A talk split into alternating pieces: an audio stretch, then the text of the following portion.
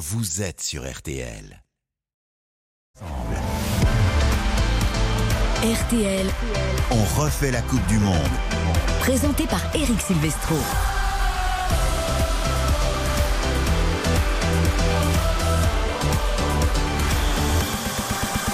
Bonsoir à tous, ravi de vous retrouver pour On refait la Coupe du Monde. À tous ceux qui sont débordés ce soir, peut-être en début de soirée, qui courent partout pour faire les derniers cadeaux, pour récupérer les enfants. Bientôt, ce sont les vacances, du calme, du sang-froid. La France est en finale de la Coupe du Monde. Il fait froid, mais tout va bien. Bonsoir Karine Galli. Bonsoir. Dans C'est vrai, votre- on est tous un peu euh, dans le speed là. C'est Bah, non, j'ai Noël. j'ai pas d'enfant, je fête pas Noël, mais par contre je suis là pour euh, la Ah oui, mais vous travaillez partout. Vous étiez à la télé il y a quelques ben, minutes. Vous êtes là en studio à la radio. Je reste à Paris pour les fêtes, monsieur. Vous Donc, courez partout cadeaux, aussi. C'est Vous- pratique. Vous n'avez pas fait vos cadeaux. Non, je fais pas de cadeaux parce que je fête pas Noël, je reste toute seule à Paris. Mais moi, je vais vous donner ma liste. Vous inquiétez pas si vous voulez faire des cadeaux. Il n'y a pas de souci. Je peux vous faire une longue liste. Il n'y a aucun souci. Bonsoir Xavier Domergue. Je sais qu'il les a fait les cadeaux. Bonsoir Eric, bonsoir à toutes et à tous. Pas encore tous. Hein. Pas encore tous Non, il m'en reste. Il m'en reste d'ailleurs. Karine, si tu as un peu de temps, ça nous arrangerait effectivement avec Eric parce qu'on a, on a pris un peu de retard. Il a déjà eu son premier cadeau. Il le porte sur lui. Si vous nous suivez en vidéo sur RTL.fr, une jolie chemise de Noël. Bonsoir Quentin Vasselin. Bonsoir Eric Ah, ça, ça, c'était un cadeau de 2004, ça. hein. Ouais, Eh, ouais. Ah, En fait, plutôt c'est- 1982, non D'un ennemi, on C'était va c'était Séville, On non va pas trahir de, enfin on va trahir un secret. Il fait très froid dans ce studio et donc j'ai pris ma, ma plus belle tunique que je mets habituellement pour faire du vélo. Mon beau vélo électrique que j'utilise pour sauver le monde. Et ben là j'ai pris, euh, j'ai pris ma chemise, euh, voilà parce qu'il fait froid dans ce Celui dont vous avez garé les clés ou? Absolument. Mais Ah. ça, c'est une autre histoire encore. On, raconte- on pourrait raconter à, Oui, nos, à bon, nos ça. auditeurs. Il se passe tellement de choses dans la vie de Quentin On Vasselin. pourrait faire une spéciale, hein une spéciale Quentin Vasselin. Pierre Richard, ouais, un peu. Une ouais. spéciale Pierre Richard. successeur de. Pierre Richard. Euh, nous allons partir évidemment à Doha retrouver Nicolas Georgerot et Hugo Ablin pour les dernières news des Bleus où on fait attention au virus. Voilà l'état grippal de certains joueurs côté argentin. On s'est entraîné parce qu'on a un jour de moins dans les pattes. Angel Di Maria de retour. Hugo Ablin va tout nous raconter. On commence à se projeter vers le duel Mbappé-Messi. Puis aujourd'hui, c'était le tournoi des légendes. Les anciens grands joueurs. Nicolas Georgerot est allé à la rencontre de certains d'entre eux. Et notamment Yuri Djorkaeff et Clarence Il a, il a pas Seedorf. joué Nicolas Georgerot Ouais. Non, il voulait pas leur mettre la misère. Ah oui, d'accord. Il voulait leur laisser un peu les, les- les honneurs du tournoi, donc euh, il a préféré rester en, On dit retrait. on m'avait dit qu'il jouait, moi. Si je Il vous était dis, remplaçant. Ah. si je vous dis Henri Émile, 40 ans dans l'encadrement des Bleus, il sera avec nous tout à l'heure. À 20h45 pour évoquer tous ses souvenirs. Et avec Morad Jabari, nous serons également avec Guillaume. Vous savez, c'est le supporter de Strasbourg qui a pris le ballon d'Mbappé euh, dans le visage lors de l'échauffement hier, qui a été complètement KO. Il a vu le match quand même? Il a gagné un ballon. Ah. Euh, il espère le faire dédicacer. Morad Jabari nous racontera tout. Et puis, qui dit lendemain d'équipe de France, lui aussi, il est tout chousse vers la finale. C'est notre champion du monde à nous, 98. Henri Emile, ça va lui rappeler des souvenirs. Alain Bogossian, bonsoir. Bonsoir Eric, bonsoir à tous. Comment ça Je va suis bien présent. Qu'est-ce Bah, qu'il fait Alain Bogossian le lendemain de- d'une victoire comme ça, d'une Ah bah, qualif il, euh, il savoure, il se repose. non, non, il savoure, il savoure Il est en mode récup T'as joué combien Ouais, mode aujourd'hui, récup. Alain Non, non, aujourd'hui il pleuvait des cordes. je suis resté, à la maison, il pleuvait. Je sors pas. Je fais non, non, je, quand il pleut, je sors pas. C'est vraiment l'homme du Sud, vous voyez C'est terrible. Il pleut, Ouais. personne Ah bah dort. Ah bah c'est la panique Ah, s'il personne pleut. dort. Bien sûr. Et si le thermomètre passe sous les rare. 10 degrés, alors là. Ah bah là, Ça, la c'est pas possible. C'est Là- pas possible. Là, c'est la cata. Ouais, Tiens, 10 fatigué. degrés, c'est à peu près ce qu'on a perdu à Doha. On va retrouver Nicolas Jean-Jean et Hugo Hamelin. Eux aussi ont appris à se couvrir depuis quelques jours. Messieurs, bonsoir. Bonsoir, bonsoir à Bonsoir, tous. Ah, messieurs. cette chute des Bonsoir. températures couplée à la clim qui a causé tant de soucis à nos bleus, notamment Adrien Rabiot, pas Mécano qui n'ont pas pu jouer hier. Et aujourd'hui, Nicolas, c'est Kingsley Coman hein, qui n'a pas participé au petit entraînement. Oui, exactement, puisque le, le joueur du, du Bayern est resté euh, à l'hôtel. euh, il n'a pas déjeuné avec ses coéquipiers et euh, il était dispensé de la séance, la très légère séance qui s'est déroulée tout à l'heure en, en fin d'après-midi. Donc les, les titulaires, eux, sont restés avec le, le préparateur physique Cyril Moine euh, pour faire un peu de vélo, un peu de, un peu de footing. Et puis les, les remplaçants, eux, étaient sur une séance quasi normale, avec notamment une petite opposition à, à 5 euh, contre 5. Alors si on fait un degré entre les, les joueurs, Upamecano, lui, a participé à, l'entraînement avec euh, les remplaçants, alors qu'il avait loupé les deux dernières séances. Donc là, vraiment, ça va beaucoup mieux et, euh, a priori, sera disponible totalement pour euh, la finale de, de dimanche. Rabiot, lui, n'a pas fait cette séance, mais et en revanche, il a commencé à recourir avec le préparateur physique. Donc là, sur une pente euh, ascendante. En revanche, effectivement, euh, Coman lui est resté à l'hôtel. Il est un peu dans l'état euh, dans lequel était Rabiot il y a euh, 24 heures, et donc pas de pas de risque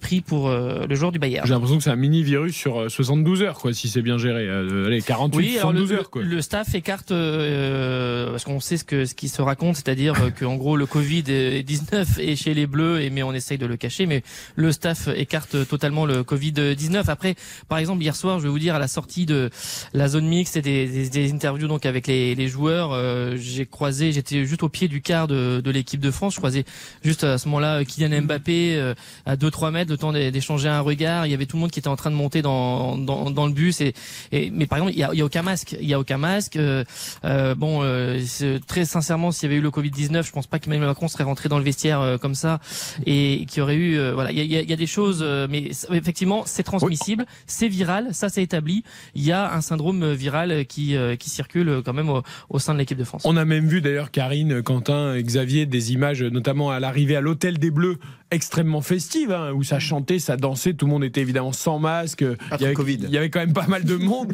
voilà, ça faisait pas penser à quelque chose anti-Covid. Euh, autant, autant au stade, ça a été relativement mesuré même dans les propos, autant à l'hôtel, euh, ça a fait la fête quand même. Ouais, ouais, mais c'est Oui. c'est- c'est une constante, hein, Nico, hein, depuis le, le- le début de la Coupe du Monde. À chaque fois, effectivement, le retour à l'hôtel est quand même particulièrement convivial, festif, et, et c'est vrai qu'on a vu ces, ces images encore une fois hier, et, et là, il n'y a pas de protocole respecté, effectivement. Donc, si Et, le que- staff a autorisé les, les joueurs à aller donc euh, après avoir euh, fait un premier retour euh, très rapide au vestiaire, à aller voir les familles euh, en bas des tribunes. Euh, Ah bah, après la Giroud est resté avec ont- son fils sur les genoux Oui, un bon mais moment. on a vu même toutes Voilà. les familles comme ça, alors qu'on sait que bah, parfois, euh, vous, vous avez des enfants, il y a beaucoup d'enfants qui ont euh, des virus parce qu'ils sont entre eux et ça se transmet. Après, le staff des Bleus a choisi ça, donc euh, ils vont pas tout verrouiller à deux jours de la. Je peux vous dire que virus ou pas virus, il y a câlin quoi qu'il arrive. Et même parfois, ce sont Oui, eux qui te sûr. disent euh, non mais euh, papa, euh, euh, je suis un peu malade, euh, je te fais pas de câlin. Je, euh, tu rigoles ou quoi? Prenez des, prenez des animaux de compagnie, si. c'est plus sûr. Ah, voilà le message. Bien sûr que si. Virus ou pas virus, en France, on a, on a un pic de Covid, mais il n'y a pas eu un cas de Covid dans cette Coupe du Monde. Ça n'existe plus dans le football, le Covid, visiblement. Oui, c'est vrai qu'il n'y a, pas eu. Ah oui, là, en termes de mensonges, on est bien. hein. Et- Alors, j'en parlais un peu ce matin, il y a- Il y a un protocole Non, non, éventuel. non, il y a si pas de toutefois il y protocole. avait- Voilà, il y a même plus de protocole. Non, mais il n'y a pas de, il y a pas de, il y a pas de pas test, test, euh, oui. obligatoire sur les sur les équipes. Après, il y a un deuxième élément. J'en parlais euh, ce matin dans, dans la matinale. Il y a un autre, il y a un autre virus. C'est euh, c'est la grippe qui, euh, il y a une souche qui euh, venue de d'Asie, d'Indonésie euh, particulièrement, qui est assez virulente et qui là envoie euh, pas mal de gens du euh, du public, des spectateurs, mais aussi euh, bah, euh, des, des journalistes euh, à l'hôpital pour euh, euh, qui sont assez sévèrement euh, touchés. Et c'est en fait une, une grippe qui est assez euh, sévère et qui met KO pendant 3 à 4 jours euh, pas mal de pas mal de personnes. Non, Après, après, du, Covid, il y en a eu, il y en a eu aussi pendant, ouais, il y en a eu pendant cette Coupe du Monde du Covid aussi. On a des collègues qui ont été touchés, des collègues qui ont été hospitalisés avec des tests positifs. Moi, je me souviens de Rigobert Song, euh, le sélectionneur du Cameroun, pour sa dernière conférence de presse après euh, son match face euh, au Brésil. Il était très très malade et il était malade plusieurs jours avant avant le match. On le voyait tousser et tout. Il avait quand même euh,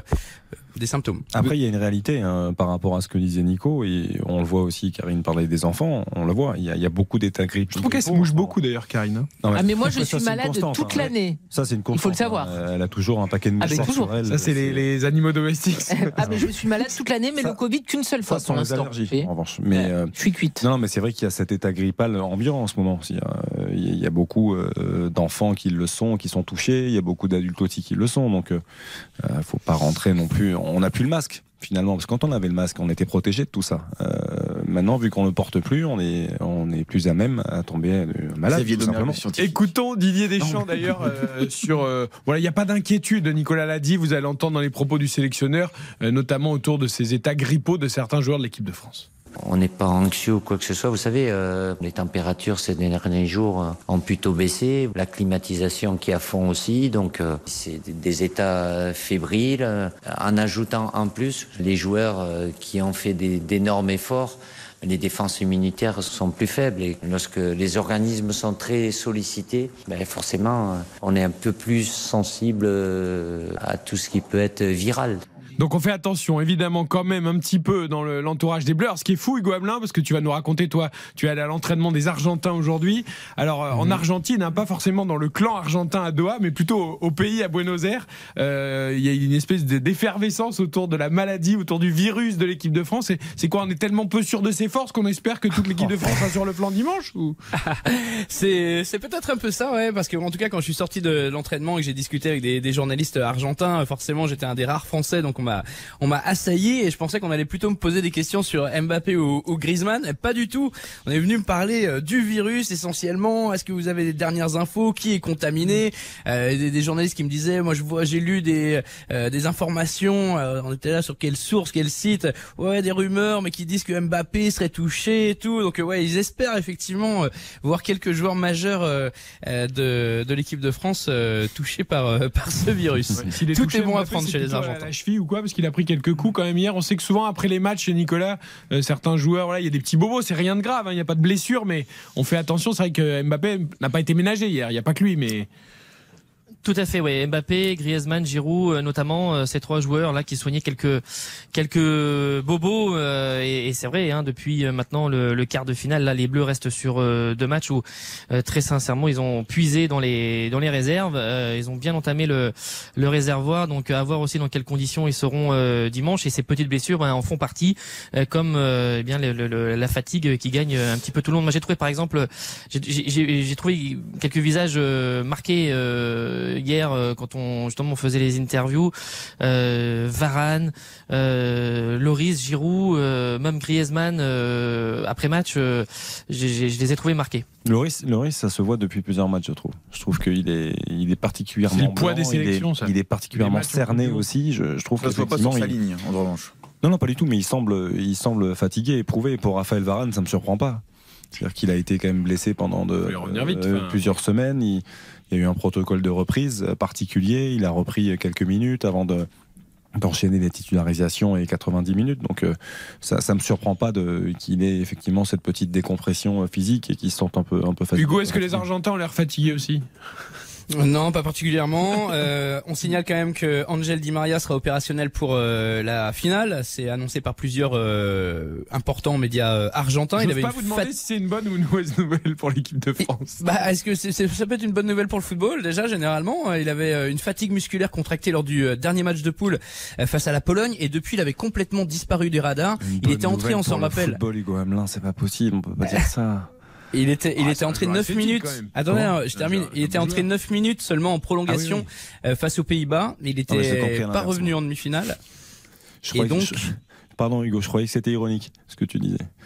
Euh, Ah non, non, c'est une bonne nouvelle pour le football parce, parce qu'il est en balance moi, avec Leandro Paredes. Parce que pour moi, c'est une bonne nouvelle pour le football euh, de, de voir André Di Maria possiblement sur le terrain. Et je le pense sincèrement. bah, c'est- c'est parce ce que. Moi aussi, je pense. ouais. en termes de Ah bah oui, qualité aussi. technique, d'aisance, ballon au pied, ça, ça procure des émotions, même si. euh, Oui, il y a je- partout, Xavier. même- non mais non mais Vous nous fréquentez trop depuis deux ans. Non, parce que je vois, partout. je vois Karine un peu grimacer en face parce qu'elle Ça procurait Non, mais moi j'ai compris la même chose que Xavier en fait. Ah non, pourquoi c'est une bonne nouvelle pour le football C'est c'est pas. C'est ce qu'a dit Hugo en Ben fait. eh ben, Bah oui, eh c'était, ben, c'est c'était, c'était premier que C'est degré. un beau joueur qui va pouvoir jouer. Non, mais nous on avait Voilà. compris que c'était une bonne nouvelle qu'il mais soit pas vous, disponible, problème- c'est ça Oui, exactement. Bah oui, moi, j'ai je pensais que c'était de l'ironie. Voilà. Le problème, le mal est en vous. Vous voyez le mal partout. Ben, je suis désolé, Hugo, moi j'ai compris la même chose que défense. Peut-être parce que c'est Di Hugo Maria, Hamelin c'est et Hugo, Hugo est marseillais. Peut-être c'est peut-être pour ça qu'il il manie souvent l'ironie. Le problème pour. Di Maria, c'est que c'était du passé. Le bon Di Maria, il fait un début de saison catastrophique avec la Juve. Il est tout le temps blessé. Sur cette Coupe du Monde, il est absent. Le but contre la France en pleine lucarne euh, pour euh, l'Argentine il y a 4 ans, il est loin ce but. Très très loin de Di Maria. Ah oui, c'est vrai, c'est vrai. La rumeur du virus, donc c'est à Buenos Aires, mais c'est pas à Doha. Ça devrait aller pour les deux équipes. On va reparler justement de la vision très différente et l'approche très différente autour de ces deux équipes de cette finale. C'est assez calme, assez serein, même s'il y a de l'enthousiasme côté français. C'est complètement la folie, l'effervescence totale du côté argentin. RTL, on refait la Coupe du Monde. Eric Silvestro, On refait la Coupe du Monde sur RTL. J-3 avant la finale de la Coupe du Monde 2022 entre la France et l'Argentine, même un peu moins parce qu'à cette heure-là, euh, on connaîtra le vainqueur dans 3 jours, dans 72 heures de cette édition euh, de Qatari de la Coupe du Monde entre la France et l'Argentine. Nous sommes avec nos envoyés spéciaux Nicolas Jean-Jean et Hugo Hamelin. L'un a suivi les Bleus, l'autre l'Argentine aujourd'hui. Xavier Domergue, évidemment, Karine Galli, Quentin Vasselin. Morad Jabari nous rejoindra tout à l'heure, euh, ainsi qu'Henri Émile, l'ancien intendant de l'équipe de France. Je voudrais qu'on évoque avec vous, messieurs, les les deux visions du foot, hein, à l'image un peu de nos pays respectifs que sont la France et l'Argentine avant cette finale. Du côté des Bleus, il n'y a pas énormément de supporters euh, au Qatar. Nicolas Georgerot, l'équipe de France évolue dans un contexte, euh, va dire calme et serein, dans un, un bel environnement avec de l'espace. Et puis côté argentin, Hugo, alors là c'est complètement la folie autour de la mission de Messi. Il y a énormément de supporters et, et de bruit autour. Oui, alors il y aura un, un- comment dire, on a eu un petit aspect euh, et un petit aperçu euh, déjà, euh, comment dire, avec la conférence de presse entre euh, Regragui et Didier Deschamps, entre le discours très offensif de euh, du sélectionneur marocain et puis euh, bah, le, le ton habituel de, de Didier Deschamps et celui de d'Hugo Lloris. Il faudra pas s'attendre à autre chose samedi avant d'affronter l'Argentine et il y aura encore un, un contraste et surtout un, un contraste évidemment à la fois auprès du, des camps de base, auprès de, euh, de la ferveur, parce que euh, on l'a dit, on l'a répété dans cette euh, Coupe du Monde. Après les supporters mexicains, c'était les Argentins qui étaient les plus nombreux, euh, 30 à 40 000. Il y en a quand même pas mal déjà qui sont rentrés, mais aussi d'autres qui sont revenus. Mais c'est vrai que par on sait pas encore, on n'a pas trop d'idées sur le nombre de supporters français euh, qui aura pour présent pour cette finale. On le saura un peu euh, à J-1 euh, plus précisément. Mais oui, il y aura une sacrée différence de ton euh, avant d'aborder cette finale. Hugo, toi qui as vécu déjà pas mal de matchs de l'Argentine, et puis là, par exemple, l'entraînement aujourd'hui, est-ce qu'il y, a- est-ce qu'il y avait du monde? Est-ce que voilà, est-ce qu'on sent euh, cette folie, quoi? Alors j'ai suivi les matchs de l'Argentine, c'était déjà la folie dans les tribunes, mais j'avais encore pas été voir euh, de- de- de- d'entraînement euh, donc à l'université de Doha, euh, le camp de base des Argentins. Et donc là, j'arrive, 500 journalistes pour un quart d'heure d'entraînement ouvert à la presse, 500 journalistes donc du monde entier, principalement d'Argentine, l'Amérique du Sud également très représentée et euh, de partout dans le monde des caméras qui filment en direct l'entraînement. Ce sont des joueurs qui courent autour de plots. Hein. Euh, live, internet, des commentateurs en direct, des, des, des journalistes avec le micro qui commentent en direct l'entraînement et euh, des photographes qui prennent des, des centaines de clichés, qui mitraillent. Tout ça pour les remplaçants. C'était les dix remplaçants qui étaient en train de courir, de s'échauffer autour des plots. Il n'y avait pas un ballon sur la pelouse euh, parce que les titulaires, Léo Messi, euh, etc. sont euh, sont pas montrés à la presse. Ils sont euh, ils ont eu un entraînement plus léger. Ils sont un peu restés euh, au gymnase. Donc on est clairement dans l'irrationnel. On sent la la pression. Euh, tous les tous les débats sont déjà abordés euh, depuis euh, depuis hier en fait depuis la qualification de de l'équipe de France Mbappé la santé d'André Di Maria le virus pas le virus enfin voilà c'est euh, ça va être du non-stop 24 heures sur 24 jusqu'à jusqu'à dimanche pour les Argentins Après, c'est très sociétal. Bah oui, c'est ça. C'est-à-dire que c'est représentatif de, de ce que représente le football en Argentine. C'est-à-dire que nous, la, la culture, la place du sport dans notre pays, on la connaît, malheureusement. Même si là, on a vu des scènes de joie fantastiques euh, dans toutes les plus grandes villes de France et on s'en réjouit. Euh, L'Argentine. C'est pas une culture chez nous. L'Argentine, c'est c'est une- c'est un pays de football. quoi. C'est un pays de sport et c'est un pays de football avant tout. Et on, on se rend compte.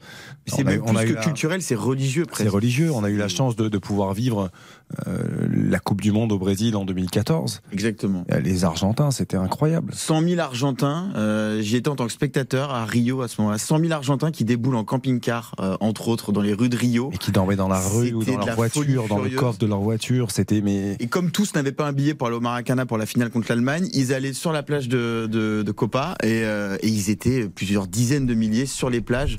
À- enfin, c'était hallucinant. non mais c'est exceptionnel. Il faut il faut se rendre compte vraiment de. C'est des, c'est, c'est des amoureux, c'est plus des amoureux, c'est des fanatiques. Ah bah, dans, dans notre hôtel, euh, par exemple, on avait une famille. Donc euh, ça allait des, on voit tra- ça très souvent évidemment avec les Sud-Américains, mais une famille qui allait des bébés. Il y avait deux bébés qui avaient euh, 5 mois, 6 mois, euh, et, et maman qui était encore un petit peu plus jeune, qui avait déjà les maillots, euh, qui euh, gambadaient euh, cul nu euh, un peu partout dans, dans l'hôtel avec les parents, avec les, les grands-parents euh, qui étaient euh, là, et tout le monde euh, allait. euh, ils, sont, ils, ont, ils sont partis, hein, ils sont plus euh, maintenant depuis euh, quelques Ils jours. payaient leur place euh, plein tarif Mais ils étaient euh, à fond. Alors un petit peu de visite euh, de, de Doha, mais on voyait, on sentait le clan. euh, ils étaient à peu près 8-9 et vraiment avec euh, trois générations représentées et tout le monde allait au stade. Honnêtement, Karine, moi, je leur envie cette euh, dingue. cette folie, cette passion. passion. Non mais c'est c'est quand même communicatif. Alors parfois c'est excessif, évidemment, tout comme toutes les passions. Mais ça dégage quelque chose. Il y a d'autres pays hein, comme ça. euh, voilà, le Brésil aussi d'une certaine manière. quand même. Euh, en Europe, euh, je sais pas si faut- peut-être en Italie à la grande époque, mais et encore, pas, pas comme les Argentins. Et, mais c'est quand même beau, non? Enfin, je, je, vous- je vous sens oui, mais sceptique. moi après non mais euh, après c'est comparer des histoires qui sont différentes honnêtement. Moi euh, je même quand j'avais 15 ans, j'étais pas du genre à aller dans la rue euh, pour euh, fêter un événement euh, sportif, c'est ni bien ni mal que les Argentins se déplacent euh, en nombre et qu'ils soient euh, les plus heureux du monde. Bravo, mais je vais pas tenser les Français ou les Européens qui sont un petit peu moins euh, dans cette euh, culture-là. La réalité aussi quand même, c'est que ça coûte une fortune de couvrir une Coupe du monde, d'autant plus au Qatar. Et si les gens, ben, ils se disent euh, non, en fait, on va euh, garder peut-être notre argent pour autre chose, ça me choque pas euh, Non, mais après, aussi. les Argentins n'ont pas plus de moyens que Et au contraire, ils Non, mais eux, ils au décident contraire. de Bien faire des C'est un économies. moment très difficile en C'est. C'est- C'est leur choix. Moi, je trouve ça exceptionnel à voir dans les stades parce que, évidemment, ça fait partie euh, de l'ambiance d'une Coupe du Monde et tu vois euh, des virages entiers pour l'Argentine. Jusqu'à présent, les Bleus ont quasiment joué tous leurs matchs à l'extérieur, entre guillemets, et ça les empêche pas d'aller en, en finale. Donc, en fait, c'est deux cultures qui sont complètement différentes. Je- je- Moi, la, la folie autour euh, de choses un petit peu irrationnelles, c'est Oui. pas trop mon truc. Non, mais Voilà. ce qui me plaît, c'est justement. Pleurer pour la mort d'un sportif, c'est pas trop mon truc. Par exemple, Maradona ou euh, qui tu veux, c'est voilà, c'est je, je ne juge pas, mais c'est pas quelque chose qui Moi, je comprends euh, ce que tu veux dire. courant. Je, je le comprends complètement. Après, quand je dis que c'est représentatif de notre société, c'est pas forcément pour être critique, mais quand même un petit peu. C'est-à-dire quand tu quand tu vois la place du sport euh, dans les établissements scolaires, euh, moi ça m'attriste. Je veux dire, euh, en Argentine, je je dis pas que le, le bon système c'est de, de faire euh, cours le matin et sport l'après-midi, mais le sport c'est quand même quelque chose de très important.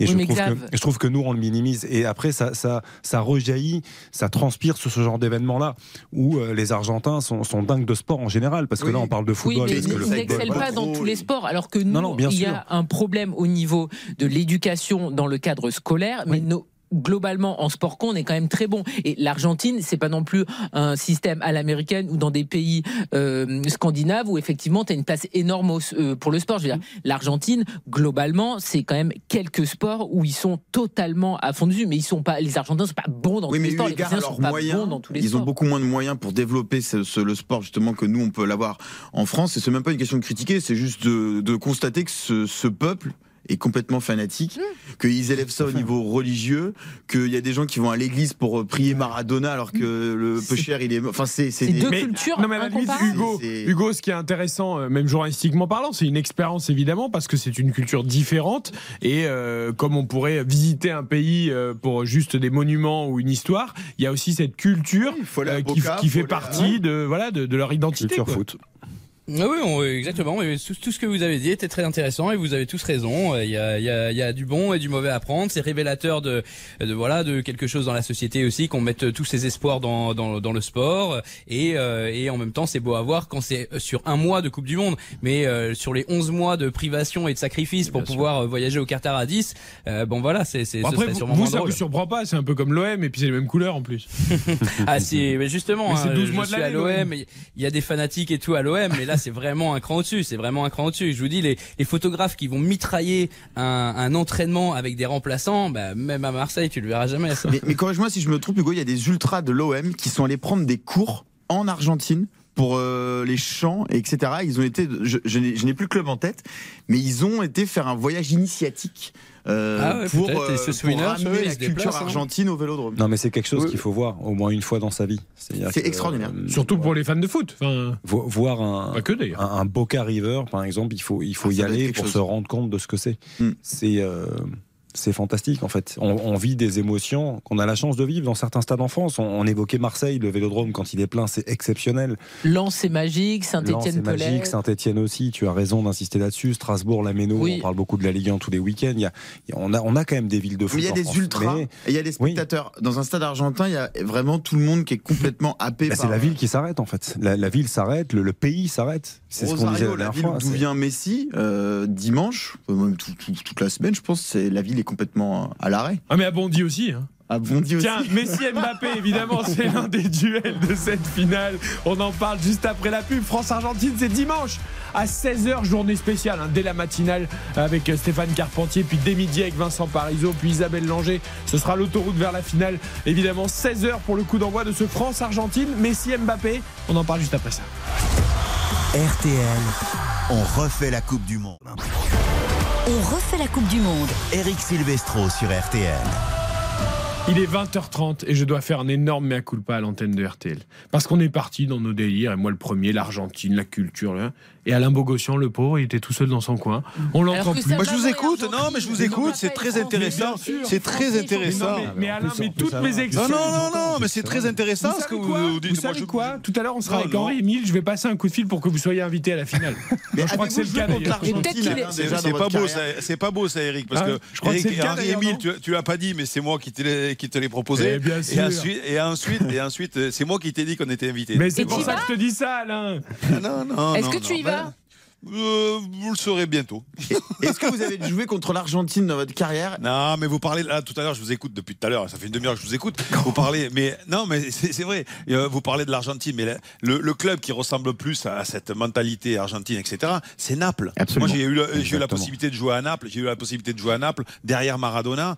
Mais les supporters napolitains, mais ils sont complètement, euh, voilà, comme les Argentins, ils sont fous oui. de football. Ils, ils se privent toute la semaine de de manger quelquefois pour pouvoir se payer la place au stade. C'est absolument euh, démagogique. C'est- impressionnant. Ouais, c'est pour ça qu'on attend le titre à nouveau de Naples en Italie parce que c'est. Là, ils sont bien partis. cette Ah, là, ils sont pas mal. Mais ça fait plusieurs années où on dit qu'ils sont bien partis. sont puis un. Là, toujours invaincu. Hein.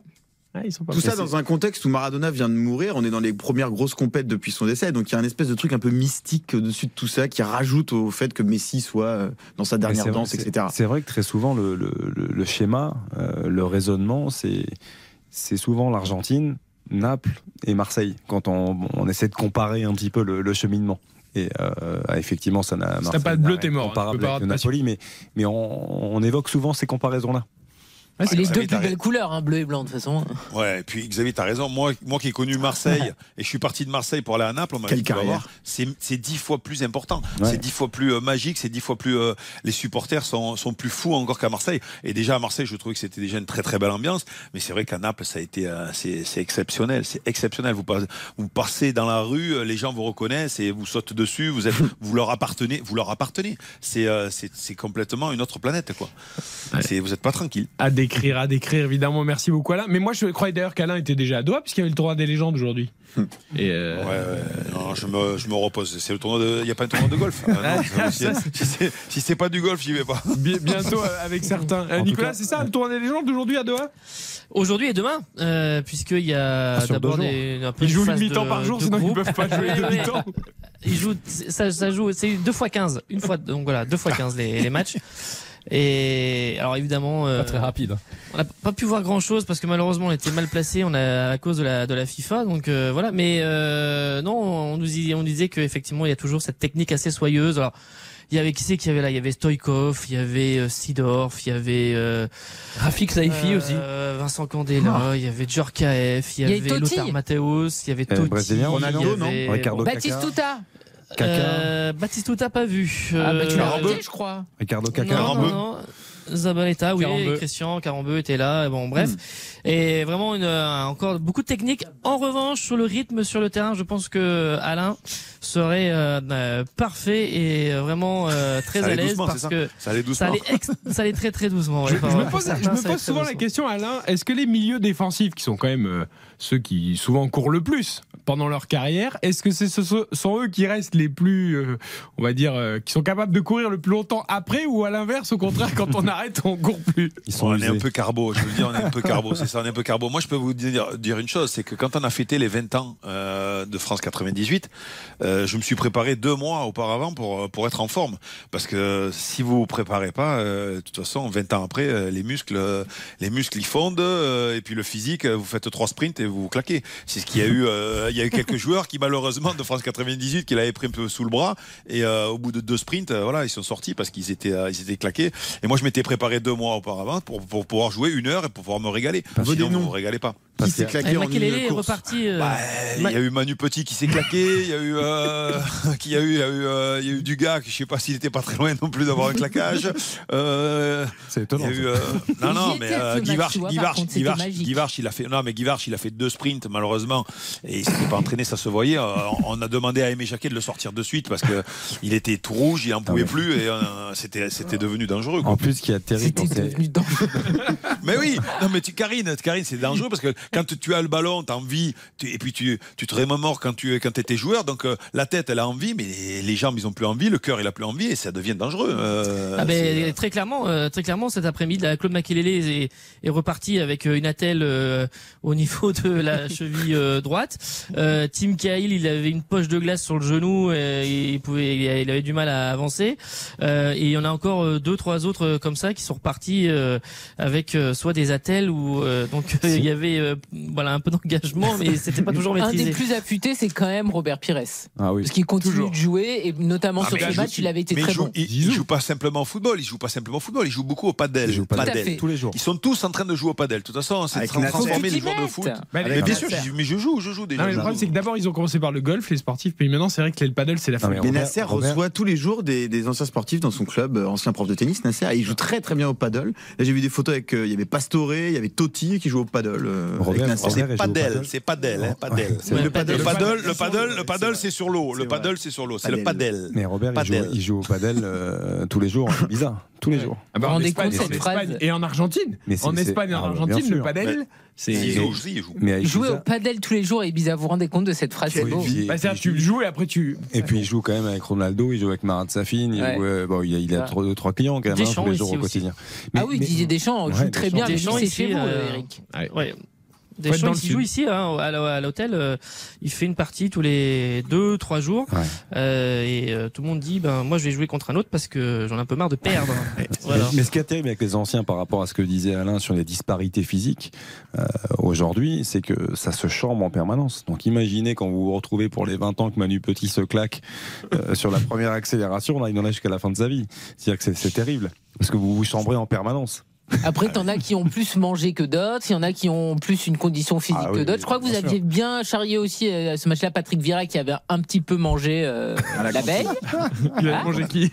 Pas que la veille, pas que la veille. quand même. Non, bah voilà, c'est c'est la bonne ambiance, ça. alors. Eh oui. Le groupe Bah vit bien, oui. même après. Bien sûr qu'on vit bien, et puis avec tout ce qu'on a vécu, euh, on est obligé de bien vivre. Euh, C'était une fête. Yuri Djorkaeff était évidemment de cette aventure. euh, Affûté. Affûté, Affûté, Yuri. Toujours affûté. C'est normal qu'il a affûté. Il a pas couru quand il était joueur de football. Il, il était dans le rond central et auprès du rond central et près de la surface de réparation. Ouais, il il le sait, Yuri. Il faisait courir les autres. Il Bah, était faisait frais. courir les autres. Il était Très frais. technique. Et, Bah oui. et- et tiens, il s'est confié au micro euh, de Nicolas Georgerot justement sur cette finale entre la France et l'Argentine. Yuri Djorkaeff est sur ce duel Messi-Mbappé. Un grand moment de, football, sûrement euh, au vu de la compétition, la finale rêvée. Même si on attendait euh, peut-être le Brésil en finale, je crois que l'Argentine, euh, depuis le départ, elle a, beaucoup souffert, elle s'est beaucoup accrochée, elle a beaucoup joué avec le cœur, avec les tripes. Et puis en demi-finale, je trouve qu'elle s'est libérée. Contre la Croatie, elle a fait un gros match. Et puis, euh, puis en termes d'individualité, il y a Messi qui est là, qui, a, qui, nous a enchantés. Donc on voulait le voir en finale. Et puis derrière, l'équipe de France qui a été l'équipe pour moi la plus régulière, la plus, la plus séduisante de, de ce tournoi, la plus, la plus solide aussi, qui est là. Donc finale logique, finale qui arrive aussi au bon moment parce que ces deux équipes, elles sont au top. Euh, même si l'équipe de France a, souffert euh, contre le Maroc, mais a- c'est normal de souffrir un petit peu. Et, euh, euh, elle a aussi souffert contre l'Angleterre, mais elle a battu l'Angleterre. Elle a souffert un peu contre le Maroc, mais elle a battu le Maroc. Et euh, je crois que c'est de bon augure pour, cette finale-là. Et oui, cette équipe de France, c'est le roseau, tu nous disais Alain Bogossian l'autre jour. Il plie mais ne rompt pas. L'équipe de France, c'est ça, elle souffre mais elle gagne. Elle est à l'image, euh, je le dis, elle est à l'image de Didier. euh, elle dégage, elle dégage une hargne, une envie d'aller au bout. Et euh, aujourd'hui, euh, voilà, euh, elle fait peur à toutes les autres équipes. On rappelle quand même que c'est euh, euh, l'équipe championne du monde en titre. Donc, quand on rencontre l'équipe championne du monde en titre avec euh, des joueurs comme Kylian Mbappé, euh, Griezmann, Giroud, euh, qui sont en pleine forme, bah, ça trotte un peu dans les têtes euh, des défenseurs adverses. Euh, et à l'arrivée. Euh, euh, voilà, c'est l'équipe de France qui, euh, qui est devant pour l'instant. Il lui reste plus que 90 minutes face à cette équipe d'Argentine qui, euh, on, on le répète, hein, on, on l'a dit suffisamment, mais qui restait sur 36 euh, matchs sans défaite. Et ils ont juste perdu en début de cette Coupe du. Monde face à l'Arabie Saoudite. Mais euh, ça reste quand même une, une équipe compétitive. Euh, On parlait tout à l'heure du nombre de supporters français qui seront présents au stade. Petite info à l'instant de, de Philippe Sanfourche qui est à Doha avec Nicolas Georgerot, Morad Jabari, Hugo Hamelin, euh, le chef du foot sur RTL qui nous glisse euh, qu'il y aura à peu près 6000 supporters français pour la finale, une dizaine d'avions au départ de Paris en plus des 3000 déjà sur place car la Fédération française de football a réussi à récupérer 3000 places après la demi-finale. Donc 6000. Raz de marée. Non, mais c'est Et pas un peut-être marée, dans mais- un de ces avions, il Ah, y c'est aura peut-être pour Alain ça qu'on était invité. Alors, non, j'ai dit c'est pour ça qu'on était invité parce Mais que la c'est- fédération c'est pas, française. c'est pas moins qu'à à Moscou, hein, euh, Quentin. Tu dis ça avec euh, un peu d'ironie, mais à Moscou, ils étaient pas euh, beaucoup plus. Ils étaient euh, aux, aux alentours de, de 5 euh, 6 000. De toute façon, les, les finales de, de Coupe du Monde, il y a tellement de d'invités, de partenaires avec la, la FIFA que vous pouvez pas monter généralement à plus de 15 20 000 par euh, par euh, nation. Euh, donc euh, voilà. et- mais Ouais, euh, bah, c'est vrai que même. Eh, si on continue à ce rythme et que la France va en finale ou gagne toutes les Coupes du Monde, euh, s'il faut inviter tous les anciens vainqueurs à chaque fois, ça va remplir vite les stades. hein, Ah oui, que- c'est pour ça qu'en 2006, il y avait un champion du monde 98 qui était très content que la France ait perdu en finale. Non, mais le Là, il y en a aussi- trop maintenant de champions du monde Le français. contexte aide pas aussi le, le tu fait que le t'avances Qatar trop, Karine soit un Galli. peu, Mais il y en a déjà deux. Ça donne pas. En tout cas, il y aura 6000 supporters français. Voilà, info Philippe. Sanfonge. Donc, C'est déjà bien 6000. 3000 places récupérées par la Fédération française de football et donc une dizaine d'avions supplémentaires affrétés euh, pour assister. Donc, on va en parler quand Oui, même. mais par contre, il faut vraiment espérer, parce que ça c'est terrible, on en a très peu parlé, de ce qui est arrivé aux supporters marocains, qui avaient des vols pour le Qatar et qui finalement ont eu tous les vols annulés la veille et le jour du match. Donc ils ont mais la moitié. ouais. dépensé de l'argent et ils n'ont pas pu arriver jusqu'à Doha et voir le match. J'espère vraiment qu'en France, il va pas y avoir ce même problème. et c'est c'était les autorités qatariennes hein, qui ont demandé à, ré- à réguler. Oui, à parce que c'était la hein. pagaille Voilà, à l'arrivée, c'était la pagaille et, et euh, notamment euh, il y avait eu ce phénomène aussi avec la distribution de, de places euh, qui au départ a été, euh, ça a été très mal euh, géré et donc euh, quand ils ont vu la pagaille à l'aéroport, les autorités de Qatari ont dit, ont dit au, au Maroc vous ne faites plus décoller euh, d'avions, c'est terminé et donc c'est pour ça qu'il y a à peu près que la moitié, 15 vols sur 30 Ah, ça, c'est avoir dur. fait le, avoir volé et, et avoir euh, comment dire euh, pu amener les, les supporters jusqu'à Doha. Enfin, c'est plus que dur en fait, c'est un, scandale. Ah c'est un pur scandale, mais voilà. Enfin, c'est- surtout un problème d'organisation. Ils ont vu trop grand. Euh, Il n'y avait pas assez de monde. Enfin, il n'y avait pas assez de place dans le stade pour accueillir tout le monde. Ah, tout est super bien organisé, nous a dit le président Macron hier dans cette Coupe du Monde le problème vient plutôt du, de la Fédé marocaine euh, et qui a frété Ah, avec la Air régulation à l'arrivée, c'est pas la Fédé marocaine. Oui, mais quoi. ils ont prévu trop grand. Enfin, il y avait trop de monde. Ils, ils voulaient mettre trop de monde dans le stade. À un moment, il n'y a plus de place. Ouais, bah, s'ils avaient des places. Parce que la Fédé en avait récupéré sans doute. Bon, Ouais, bref. c'était c'était ça le problème, c'était que les gens qui prenaient l'avion normalement avaient une place euh, Oui. gratuite. La Fédé marocaine a distribué des places gratuites. Ils avaient une place gratuite en arrivant à l'aéroport. Donc déjà les premiers avions sont arrivés, il n'y avait pas des places gratuites pour tout le monde. Donc euh, ils ont dit on va on va plus faire décoller d'avions tant qu'on n'a pas les tickets. Voilà.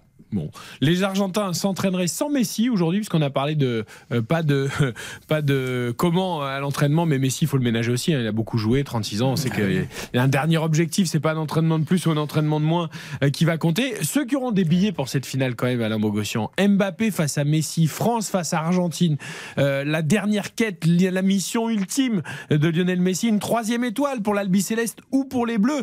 Enfin, il y a tellement d'enjeux sur cette finale, ça restera quoi qu'il arrive, dans un sens ou dans l'autre, une finale historique. Ah ben ça reste une finale historique. Quoi qu'il arrive, une finale de Coupe du Monde euh, ne laisse pas indifférent. Et euh, l'affiche est, magnifique. Euh, euh, pays sud-américain face à la France, championne du monde en titre. Euh, ça s'est pas vu, euh, à part les Brésiliens qui ont fait deux fois consécutivement, euh, mais ils avaient perdu contre euh, nous en 98 et ils ont gagné en 2002. Euh, nous, on a gagné justement en 2018 et on a la possibilité de faire le doublé. Donc euh, oui, c'est sûr que l'affiche, elle est, euh, elle est remarquable. Et puis il y a une- un esprit de revanche de la part des Argentins. On se rappelle qu'on les avait éliminés. Donc En euh, 2018, on connaît. sûr. Ouais, ouais. En 2018, on les a, on, a- on les a éliminés le, le 4 à 3 là. Donc euh, oui, il y a un esprit de revanche dans l'air pour les Argentins. Donc ça va être à mon avis un- une très belle affiche. Après, est-ce que ça sera un beau match? Ça. Euh, souvent, souvent, vous savez très bien que Très fermé, les le finales, ouais, exactement. les finales, c'est pas des super super matchs, mais bon, euh, à l'arrivée, on regardera qui c'est qui a gagné, et ce sera le plus important. Allez, on marque une courte pause sur antenne de RTL, 20h44, heure de Neuilly, 22h44, heure de Doha, et on évoque enfin ce duel entre Messi et Mbappé. Ce ne sera pas le seul, évidemment, mais quand même, ça va focaliser pas mal d'attention.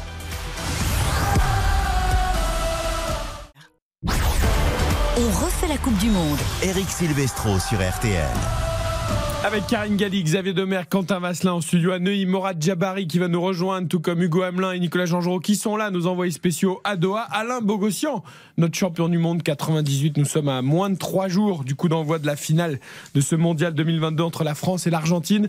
Et Henri Émile, 40 ans dans l'encadrement des Bleus, nous rejoint. Bonsoir Henri. Bonsoir. On est ravis de vous Bonsoir. avoir avec nous, Henri. Henri. Alors d'abord, confirmation, tout le monde a bien été invité, les champions d'Europe 84, les champions du monde 98 pour cette finale. Vous nous Ouais, il, y confirmez, il y a eu 20 invitations euh, données par la fédération entre voyage et place de match. Euh, pour euh, les générations qui ont gagné, qui ont gagné un titre, c'est-à-dire euh, le championnat d'Europe 84, euh, la Coupe du Monde 98, championnat d'Europe 2000 et 2018. Mais enfin, c'est déjà, c'est déjà un beau geste parce qu'on n'y avait pas été habitué jusqu'à présent. 20 places, mais alors qui fait le tri Qui choisit? Ben, le, le tri, c'est tous les joueurs ont été contactés. Ben, vous en avez beaucoup comme Alain qui, qui est qui est chez vous euh, en tant que, que journaliste. Euh, Donc euh, il y en a, il y en a, il a d'autres copains qui sont dans le cas. Il y en a. Bon, ça pose un problème parce qu'il faut arriver demain soir à Roissy pour euh, partir samedi matin, revenir le lundi matin. Enfin, il y en a quelques-uns qui ont des soucis. Mais disons, nous, ce qu'on retient, c'est pas le nombre. Le nombre est super parce que parce qu'on on arrive à, à regrouper ceux qui veulent y aller, mais c'est surtout le, le geste de la fédération. Henri, vous avez tout géré pendant des années autour de l'équipe de France. C'est vous, du coup, qui faites le listing final et qui... Non, en fait, c'est le club des internationaux. Euh, moi, j'ai contacté les, les joueurs de France 98. Les joueurs et Aimé Jacquet, euh, Roger Lemaire et Philippe Bergerot. Et euh, les, les autres, c'est le club des internationaux, euh, amené par Manu Piomi et Jean Tigana, leur, leur président. Bon, vous pouvez nous dire quand même deux trois noms qui ont accepté, qui vont y aller ou pas?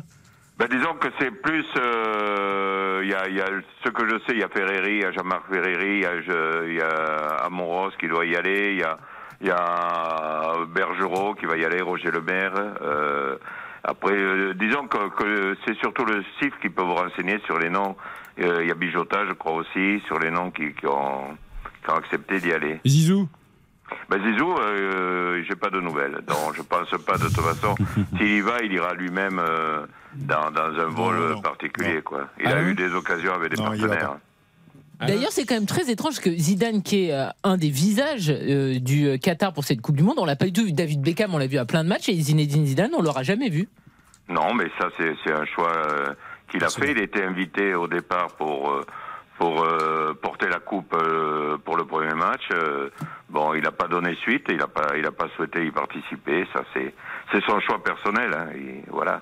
Ah oui, bien sûr, mais je rappelais que vu qu'il est quand même ambassadeur de cette Coupe du Monde au Qatar, c'est Oui, pour ça que j'étais surprise, parce que par exemple, euh, d'autres joueurs, on se pose pas la question, c'est là par rapport au titre qu'il avait. Il vrai. était aussi dans les starting blocks pour remplacer Deschamps si ça se passait pas très bien. Euh, on l'imagine mal, effectivement, s'afficher. Euh, je sais pas, Alain Bogossian, vous, vous semblez dire qu'il ne viendra pas euh, à Louzaï, enfin, au stade Louzaï ce dimanche. Euh, Non, vous il va se faire vous discret. vu dernièrement? Ouais, ouais, je l'ai. Enfin, j'ai eu, j'ai eu par personne interposée. Il va se faire discret comme il l'est, comme il l'est euh, durant toute sa carrière. Euh, il va se faire discret.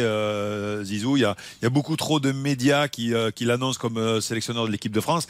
Donc, euh, il va, il va pas rajouter euh, de l'huile sur le feu euh, à, à Doha. Donc, euh, voilà, pour l'instant, euh, il est, il est dans son rôle. Euh, il laisse l'équipe de France euh, euh, faire sa compétition au mieux et, pas venir euh, euh, mettre euh, la zizanie entre guillemets en venant dans, dans les tribunes. Ouais, Alain, Alain a raison parce que s'il vient, vous aurez tous les médias autour de lui et ça, ça, ça, ça enlèvera le, le, le, le côté plaisir, le côté euh, belle chose que représente euh, l'équipe de France actuellement. Ouais, et puis Henri, il a plus les cartes en main, Zinedine Zidane. Hein. Si Didier Deschamps décide de rester, eh ben ouais, bon, mais ma, ma foi, eh ben, il attendra encore. Hein. Il ira au PSG l'année prochaine, il au mois d'août. attendra encore. non, mais c'est c'est vrai que Deschamps, avec tout ce qu'il fait depuis des années, vous l'avez connu comme joueur. euh, ensuite, évidemment, vous avez vu son évolution, Henri.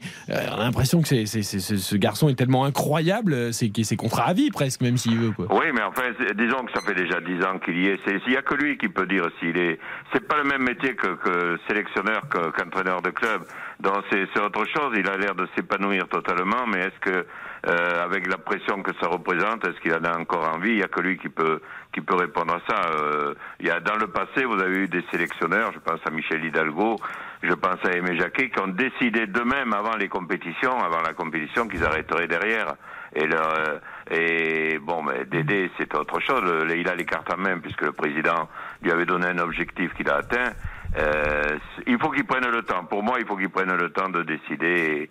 Et, ce qu'il décidera, ce sera une bonne chose. Nicolas Jean il a, il a souvent dit, hein, Didier Deschamps, qu'en effet, ce rôle de sélectionneur lui sied à merveille. Alors là, ce sera peut-être différent selon aussi le résultat de la finale. L'histoire ne sera pas écrite de la même manière, mais voilà, c'est vrai qu'il a les cartes en main. Oui, il y a, y a y a l'issue de la finale et puis euh, évidemment il y a euh, cette génération qui peut encore euh, briller et ça évidemment euh, euh, ça, ça c'est aussi pour cela que ce poste est, est convoité parce que cette équipe de France ça peut encore faire des choses à l'avenir et c'est pour ça que euh, voilà l'Euro 2024 il n'a pas été sacré euh, sur un sur un Euro en tant que sélectionneur. Ça peut le, le motiver mais c'est vrai qu'il y aura l'issue est importante aussi euh, dimanche. Bien sûr. Puis, puis regardez Michel Hidalgo en 84, euh, l'équipe a très peu changé. J'étais en 86 avec Henri Michel. L'équipe a très peu changé en 86 et néanmoins euh, Michel Hidalgo avait avait décidé de, de quitter la l'équipe de France euh, ainsi que euh, Monsieur Fernand Sastre euh, le titre la- le, le titre de président de la fédération. Henri, vous êtes une, euh, une bible de l'équipe de France. Euh, Vous avez tout connu avec cette équipe de France depuis de nombreuses années. Euh, De belles choses, bien sûr, avec cette génération 84, puis la génération d'Alain, évidemment, en 98. Quel est votre, votre regard aujourd'hui sur ce que vous voyez, sur le, le parcours de cette équipe de France qui a qui a été amputé de, de bon nombre de joueurs de qualité, qui finalement joue mal, euh, dites-le. est, est jeune, mais s'est renforcé psychologiquement peut-être. Quel est votre regard sur euh, sur cette Mais équipe le, de France le qui est en regard, finale c'est- c'est la chance que l'on a d'avoir un effectif euh, de cette grande qualité, parce que, comme vous dites, il y a eu des, il y a eu des défections qui, que l'on croyait euh, très dures et qui, et qui passent pratiquement inaperçues. Euh, la qualité, bien sûr, des joueurs qui sont pas là reste, reste importante, mais, mais ceux qui les remplacent euh, ont un culot monstre, ont une, une aisance. Euh, moi, ce qui me plaît, c'est que je, je sens un peu l'état d'esprit qu'avec 98, euh, qu'Alain a, a complètement euh, connu, c'est, c'est-à-dire cet enthousiasme qu'ils ont, ce plaisir qu'ils ont, cette euh, gagne qui, qui, qui pousse. Euh, je sentais moins les choses il y a quatre ans. C'était, ça semblait quelquefois dans la communication un peu, un peu calculé ou autre. Là, là, il y a un côté nature qui, est- qui est superbe. C'est pour ça que les, les Français s'y retrouvent dans cette équipe. Mais Henri Emile, vous avez euh, donc connu euh, Michel Hidalgo, la génération euh, de l'Euro, enfin de la euh, 84 et 82. C'était, on dit, l'équipe de France qui jouait le mieux. J'étais pas né, j'ai pas pu voir ça. Euh, si vous comparez cette équipe de France euh, de Michel Hidalgo et celle de Didier Deschamps, qui est quand même assez terne au niveau du jeu, comment vous, vous voyez les choses? Mais c'est, plus euh, 86 qu'on peut, qu'on peut le- la Coupe du Monde au, au Mexique, euh, qui pour moi était très certainement l'équipe qui avait la plus, le plus de qualité, mais ils n'avaient pas la gagne, ils n'avaient pas l'état d'esprit que que Aimé Jacquet avait su euh, donner en 98 et que et que Didier Deschamps a continué à entretenir parce que ça ça faisait partie de son personnage également à Didier. Donc euh, euh, la, la grande différence pour moi pour moi elle est là. Mais enfin après euh, euh, chaque équipe à travers les individualités qui sont les siennes euh, euh, montre le visage que l'on espère voir actuellement. Alain Bogossian, cette culture, ce- cette fameuse culture de la gagne, en fait, ce déclic de pas toujours chercher l'esthétisme, mais surtout chercher l'efficacité, c'est vrai que c'est l'apanage de 98. C'est on parle toujours de 98. Bon, avec évidemment l'Euro 84 qui a changé la donne, c'est une équipe qui a gagné, mais 98, ça reste plus dans l'état d'esprit des gens. Ouais, alors euh, nous, vous savez, hein, ce qu'il en est, c'est que les joueurs de 98, ce sont des joueurs qui sont allés s'expatrier, que ce soit en Italie, euh, beaucoup en Italie, un peu en Angleterre, euh, et on est revenu avec cette culture de la gagne, on l'a transmise, et puis, et puis voilà, et puis euh, même Aimé nous a transmis aussi ça, parce que ils avaient énormément travaillé avec le staff, avec Henri, ils avaient travaillé sur les adversaires, etc.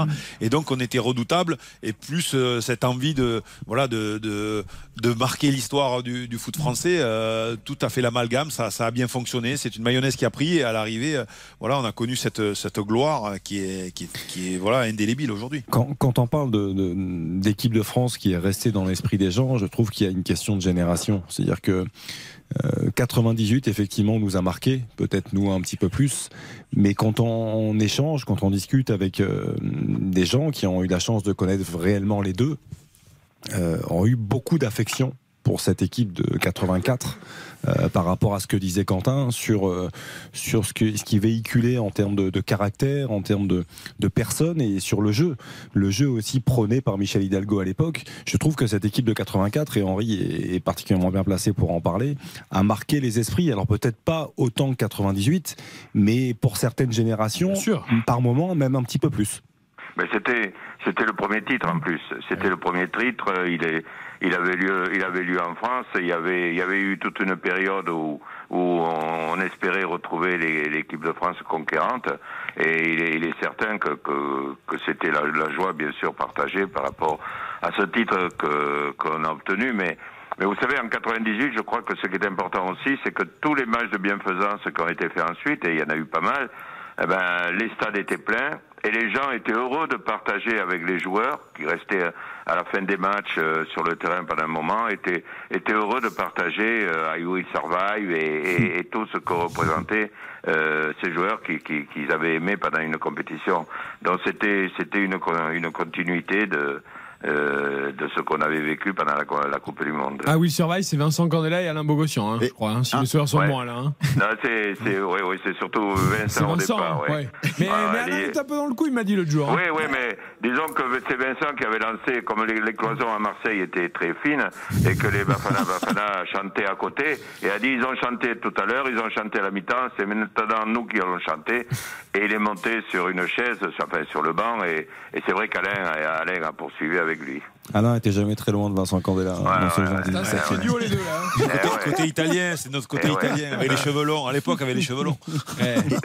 Et Henri-Émile, si, si vous deviez euh, sortir une journée, euh, la meilleure journée de votre carrière pendant ces 40 années en, en équipe de France, il y a beaucoup de journées vécues, donc euh, Et falloir- beaucoup de beaux souvenirs. Ouais, donc Ouais. c'est quoi C'est Euh, comme, comme moi, ça a été la, la remontée des Champs-Élysées qui, qui a été quel- un moment très fort de communion entre entre l'équipe et le et les gens et, et tous ces Français. Malheureusement, on a dû arrêter le bus à, pratiquement au milieu de des Champs-Élysées, non pas parce que euh, on nous obligeait à le faire, mais parce qu'on avait peur d'un accident, car les gens étaient tellement serrés que quelqu'un serait passé sous les roues et ça aurait été ça aurait été une catastrophe. Mais mais ça a été un, un moment euh, inoubliable. Oui, vous avez eu le temps d'en profiter, contrairement à 2018 où ça a été fait un peu en Oui, pas de c'est pour course. ça que je, c'est pour ça que je faisais une allusion parce que nous on maîtrisait tout, on n'avait pas besoin, on n'avait pas besoin que des gens viennent dans notre bus pour nous dire ce qu'on devait faire. Eh oui, exactement. On espère d'ailleurs que s'il y a un nouveau titre des Bleus, on pourra profiter un peu Mais plus Emmanuel longtemps. Macron l'a dit d'ailleurs, parce qu'effectivement Oui, en 2018 c'était totalement raté, raté, raté. Et donc euh, c'était déjà lui le président de la République, et donc il a dit que s'il y avait à nouveau euh, un sacre, euh, il ferait en sorte que fait froid. hein.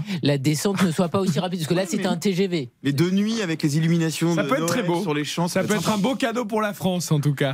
Henri-Émile, merci beaucoup euh, d'avoir été avec nous beaucoup. Merci, beaucoup, Alain. Bonne Merci soirée. D'avoir établi le contact avec Henri-Émile. C'est toujours euh, bon de se remémorer tous ces bons souvenirs, ces anecdotes euh, de l'équipe de France qui gagne en espérant qu'il y en aura plein à raconter euh, sur euh, 2022 après cette finale entre la France et l'Argentine dimanche à 16h en intégralité évidemment sur RTL. Alain, on se donne rendez-vous euh, samedi, veille de match?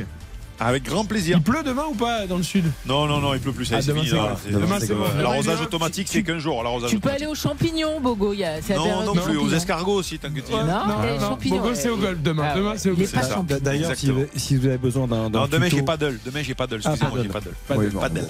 bon, Si vous avez besoin d'un d'un petit tuto pour apprendre euh, le driver, comment manier le driver, regardez un peu les réseaux sociaux d'Alain Bogossian, vous Ouais. allez voir le, deux trois vidéos de départ. Je peux vous dire qu'il y a une maîtrise, c'est euh, quand même assez hallucinant. Alors que Xavier Domergue ne joue jamais au driver. ah non jamais, Jamais. C'est que du bois. Que du bois.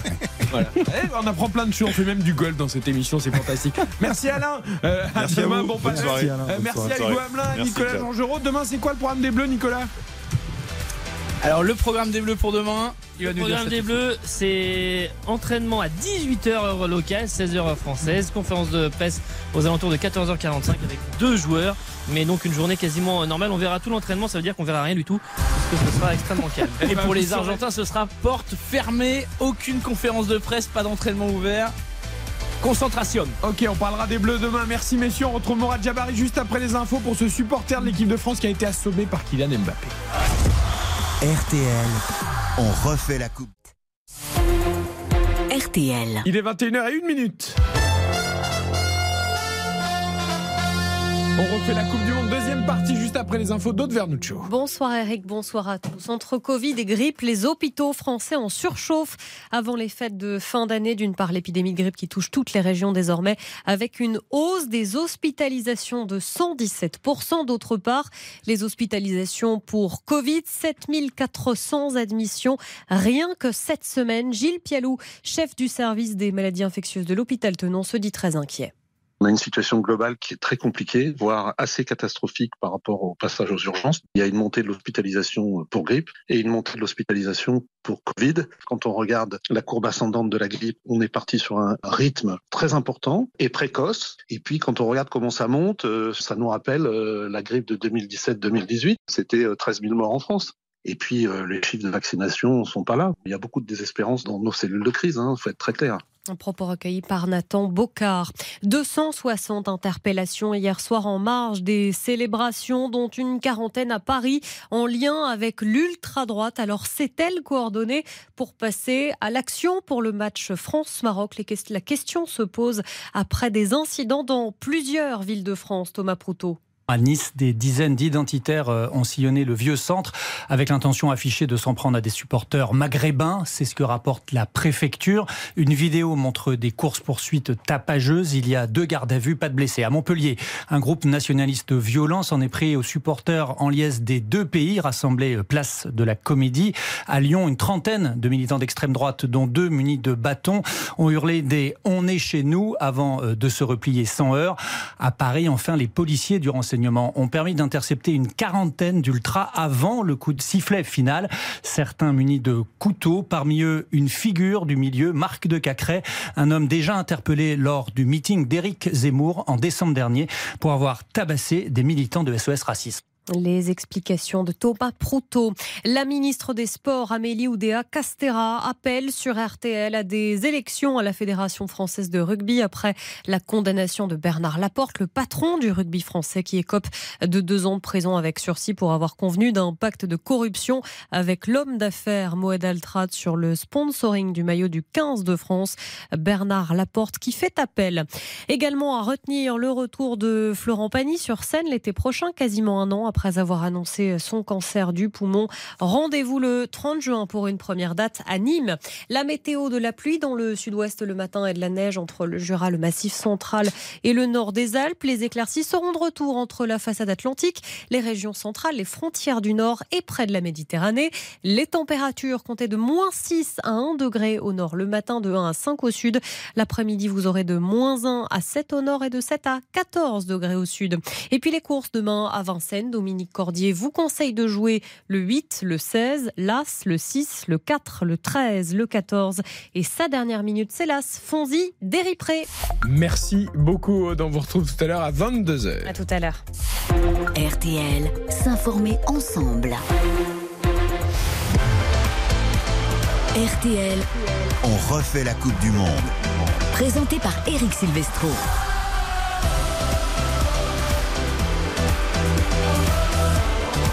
Refait la Coupe du Monde depuis le 20 novembre et même le 18 novembre sur l'antenne de RTL et ce jusqu'au 18 décembre, jusqu'à cette finale qui nous fait tant rêver entre la France et l'Argentine dimanche à 16h pour une troisième étoile sur le maillot bleu ou une troisième étoile sur le maillot de l'Albi Céleste. Une première peut-être pour Lionel Messi pour sa dernière mission ou un doublé déjà pour Kylian Mbappé à même pas 24 ans. Tous ces enjeux de la finale, on en parle évidemment avec Karine Galli, avec Xavier Domergue, avec Quentin Vasselin, David Lortelari, l'une de nos voix de RTL Foot toute l'année, notamment la Bundesliga allemande, même si là il n'est pas question euh, de football allemand ce soir. Salut David. C'est à vous, salut Eric, salut à tous. Merci de nous rejoindre. Avant d'évoquer tous les enjeux de cette finale, les duels, tout ça, de se plonger un peu sur du tactico-tactique, mais pas que.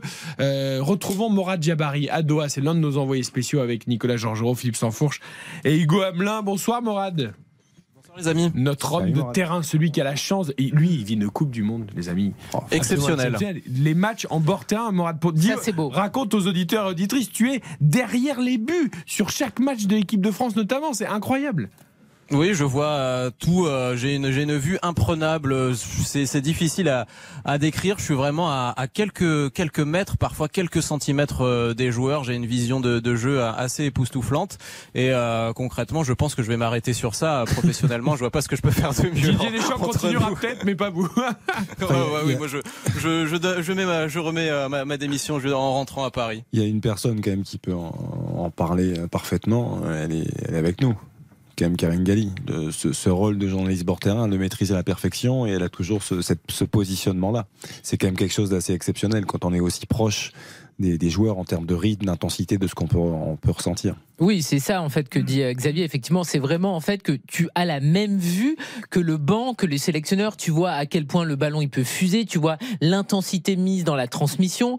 Tu vois euh, un autre match en fait parce que évidemment tu n'es pas très bien placé pendant l'intégralité du match parce que tu n'es pas en hauteur. Mais par contre, quand tu vois euh, des joueurs qui sont marquants, comme euh, évidemment Kylian Mbappé, quand ils prennent leur couloir, quand ils accélèrent, quand tu vois des gestes techniques euh, magnifiques, ça a une toute autre résonance que lorsque tu es en hauteur et que tu as une vision globale du terrain ou que tu es devant ta télé. Et c'est vrai que de, des, des, fois, vraiment, quand tu vois, en fait, c'est l'impact mis, la précision, la vitesse d'exécution, tu te dis ah oui c'est tu, c'est là où tu vois en fait vraiment la classe entre les différents joueurs. Moi, ce qui m'impressionne le plus sur le, le, bord du terrain en fait c'est la, la, vitesse des exécutions euh, alliée à la, à la puissance des, des, joueurs en fait. Mm.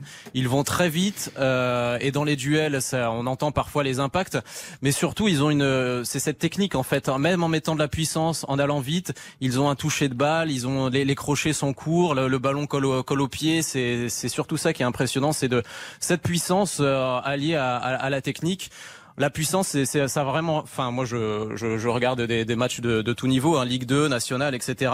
Là, on est vraiment à un niveau assez incroyable quand on est sur le bord du terrain et on s'en rend compte. Vous connaissez le slogan, hein, sans maîtrise, la puissance n'est rien. J'y ai pensé. Et, exactement en même temps. Et Karine, vous avez fait beaucoup de, de, matchs de l'équipe de France, masculine et féminine. Mm. Entre Delphine Cascarino et Kylian Mbappé, elle est où la différence du coup C'est quoi Il y a énormément de différences. D'ailleurs, je te rappelle bon exemple, hein, que, que, Delphine Cascarino, en plus, en équipe, c'est le bon exemple. Delphine Cascarino en équipe de France euh, joue euh, très souvent côté droit. Oui. Donc à l'opposé de... en, termes de puissance, de vitesse, euh, c'est justement ça. Au niveau bord terrain, il y a une vraie, une si grosse différence. Mais c'est incomparable. La seule chose que je pourrais te dire en termes de comparaison, même si ça m'énerve, c'est qu'en fait, par exemple, chez les filles, il y a beaucoup moins d'interceptions parce que le tacle n'est pas quelque chose qui est très développé. Donc finalement, il n'y a euh, pas euh, les mêmes interruptions de jeu, il n'y a pas les mêmes contacts, il n'y a pas les mêmes échanges. Après, de toute façon, oui, on ne peut pas comparer les deux choses. Et la qualité de toute façon technique que tu as en équipe de France et que tu peux avoir chez euh, les Bleus euh, B-L-E-U-E-S n'est pas la même. Je te rappelle que malheureusement, les filles de Cognac n'ont jamais rien gagné, alors que j'ai eu la chance de faire euh, les Bleus champions du monde, finalistes de l'Euro, malheureux sur M6 en, 2016. Donc ne comparez pas. non, non, il ne faut pas comparer de toute façon. Pour finir sur cette, ce positionnement, moi, il y a quelque chose qui, qui m'interpelle aussi à chaque fois et je me dis, ça te donne beaucoup d'indulgence quand tu as vécu ça au bord terrain à ras du sol. Vous avez beaucoup évoqué la différence avec la hauteur quand tu es en mhm. tribune.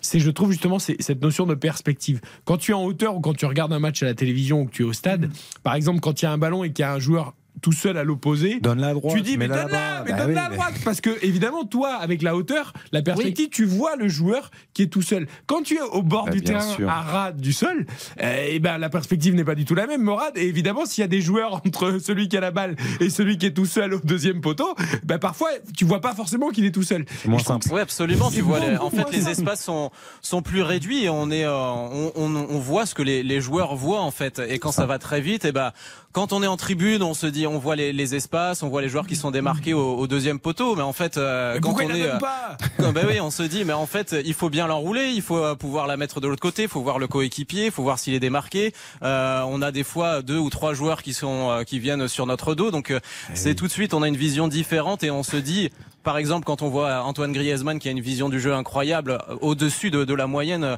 on se dit, bah, en fait, ce, ce, ce joueur, c'est de la folie. Il a des yeux derrière la tête et même parfois, on se dit, mais comment il a fait pour la mettre là-bas?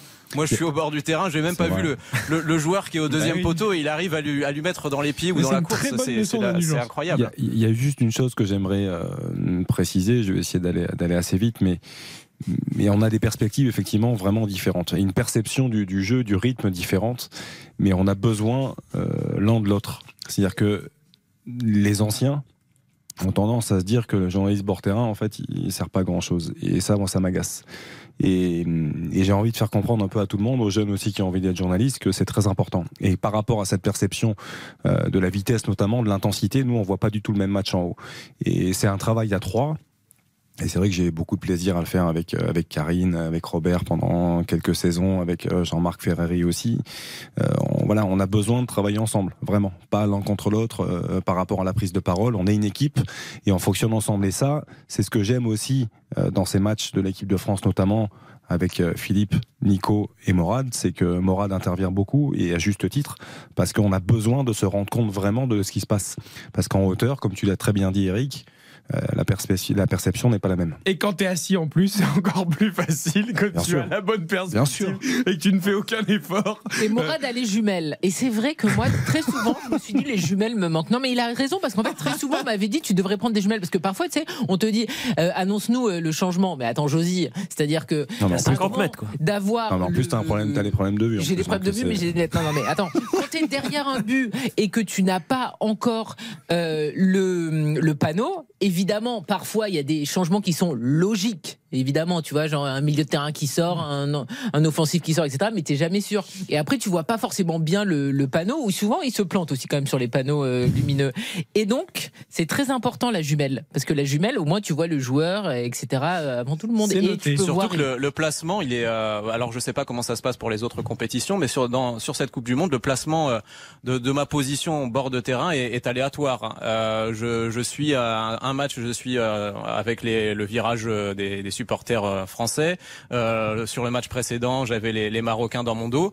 Donc, euh, si j'ai les Marocains dans mon dos, en fait, le banc de touche français est à l'autre bout, en fait. Donc, Ouais. euh, ça veut dire que si j'ai pas de jumelles, je vois pas vraiment euh, euh, les, les visages des, des joueurs. euh, Qu'est-ce que dit Est-ce que Didier Deschamps se ronge les jongles ou pas du tout Ouais. Euh, Si j'ai pas de jumelles, je le vois pas. ça, C'est l'école. Thierry Roland. Voilà, école, vous avez, ça c'est une leçon gratuite de journalisme en plus. voyez, C'est un cours magistral de journalisme, pour ceux qui veulent faire des études de journalisme. Et ben, j'espère que vous étiez à l'écoute ce soir. Acheter une paire de jumelles. C'était intéressant. Acheter Et maintenant, j'ai le aussi euh, beaucoup de j'ai beaucoup de tendresse pour les pour les arbitres, alors que j'étais le, le Ah joueur bon du dimanche m'a euh, qui euh, qui avait un peu de mal avec les arbitres. Mais en fait, ça va vite. Et euh, je, je reviens sur cette euh, on, on- ce, ce cet accrochage entre Harry Kane et, et Dayo Upamecano à l'entrée, la sortie de à l'entrée ou à la sortie de la surface Euh, Est-ce que a la- l'action euh, commence avant C'était devant toi. Euh, Enfin, tout près. ouais, c'était à 3 mètres devant moi, mais c'est allé tellement vite que en fait j'étais incapable de vous dire. Bah, je vous l'ai dit à l'antenne, je suis incapable de vous dire quand ça commence et où Ouais. ça se termine, s'il y a péno ou pas. Enfin, je, je, je c'est allé trop vite en fait. Et l'arbitre en fait, il est à il est 10 mètres, ça se joue, il voit les, les joueurs de dos. Euh, donc pour prendre une décision, en fait, c'est très compliqué. Et euh, bon, les arbitres de touche euh, qui lèvent le drapeau en, en retard, ça c'est Ça, ça, c'est pas ça passe toujours pas. Mais, Ça, c'est les consignes. mais, euh, mais Euh, sur les décisions, euh, c'est euh, c'est vrai que c'est très compliqué euh, quand on est au cœur du jeu en fait. Vous parliez de jumelles, vous parliez de lunettes, ça me fait la transition. Il y en a un qui heureusement n'avait pas de lunettes hier, c'est Guillaume, ce Strasbourgeois supporter de l'équipe de France, Morad, qui a vécu, euh, comment dire, un petit traumatisme qui aujourd'hui se transforme en, en souvenir exceptionnel. Raconte-nous tout. Oui, oui, oui. Alors je vais faire un petit jeu de mots. C'est Kylian Mbappé qui a pas visé la, la lunette, la, la lucarne, mais euh, il a visé. euh, alors lors de l'échauffement, il a, on- vous savez, les, les joueurs font des, euh, des spécifiques entre Beaucoup guillemets. Ils tirent au but pour prendre un peu de, un peu de confiance. euh, Et, et donc. C'est pas son habitude parce que Kylian Mbappé met souvent souvent au fond mais là il a il a un peu dévissé et ça atterrit sur la, tête la, tête d'un supporter un supporter qui a pas vu le ballon arriver et, et- et Guillaume vous raconte vous raconte la suite. Alors c'était pas un ballon, c'était un missile, euh, un boulet de canon qui, a, est arrivé. Donc euh, j'étais au, tambour en train de, me préparer euh, pour, le match. D'habitude normalement on regarde quand il y a l'échauffement, c'est vrai qu'on fait attention par rapport à, ces ballons. D'ailleurs on essaie toujours d'en récupérer. Mais là bah, j'y étais, j'étais pas du tout, je regardais, j'étais sur autre chose.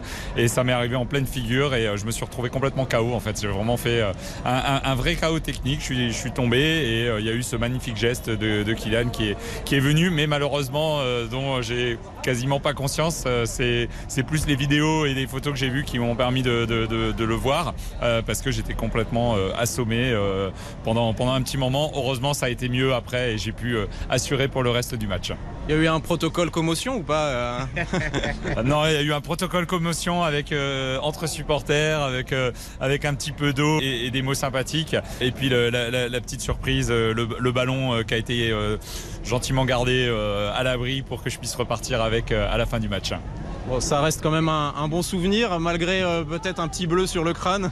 Alors ça reste un énorme souvenir, surtout euh, l'écho médiatique que ça, ça a fait, parce que euh, j'ai pas arrêté de voir des articles dans le monde entier, d'ailleurs pas qu'en France, hein, ça a été vraiment repris de, de partout. Ben, je pense que c'est surtout pour le geste de Mbappé, parce que s'il n'était pas venu, je crois qu'on n'en aurait pas entendu parler. C'est quelque chose qui restera gravé à, à- à vie, bien évidemment, dans mes, dans mes souvenirs de cette Coupe du Monde qui était déjà magique. Voilà, quelle aventure euh, Morad vécue par, par Guillaume. Alors évidemment, ce cliché euh, de Mbappé qui vient euh, s'enquérir de l'état de Guillaume, il, il a fait le tour des réseaux sociaux, on le voit à peu près partout. Elle est est fascinante. génial. elle est fascinante cette image parce que bon, déjà, il est, il est vraiment pas bien, Guillaume. Ah, mais il est vraiment. KO. Et moi, ce, qui me fait, ce qui me fait rire, en fait, c'est que Guillaume, il dit que c'est un, un souvenir incroyable, mais il se souvient de rien, concrètement. Et quand on regarde cette photo, en fait, il est, il est vraiment dans les vapes, il est KO, il est euh, comme un boxeur. On a éteint la lumière, il, il voit pas ce qui se passe, il comprend rien. Et euh, il y a tous les joueurs, tous ses supporters, ses collègues autour qui sont, euh, qui sont contents parce qu'il y a Kylian Mbappé qui arrive. Donc, il porte, en fait, le, le supporter, il porte Guillaume complètement dans les vapes et il regarde Kylian Mbappé se soucie même pas de lui, quoi. Mais ça, c'est extraordinaire, la photo. Je vous encourage à aller voir sur RTL.fr.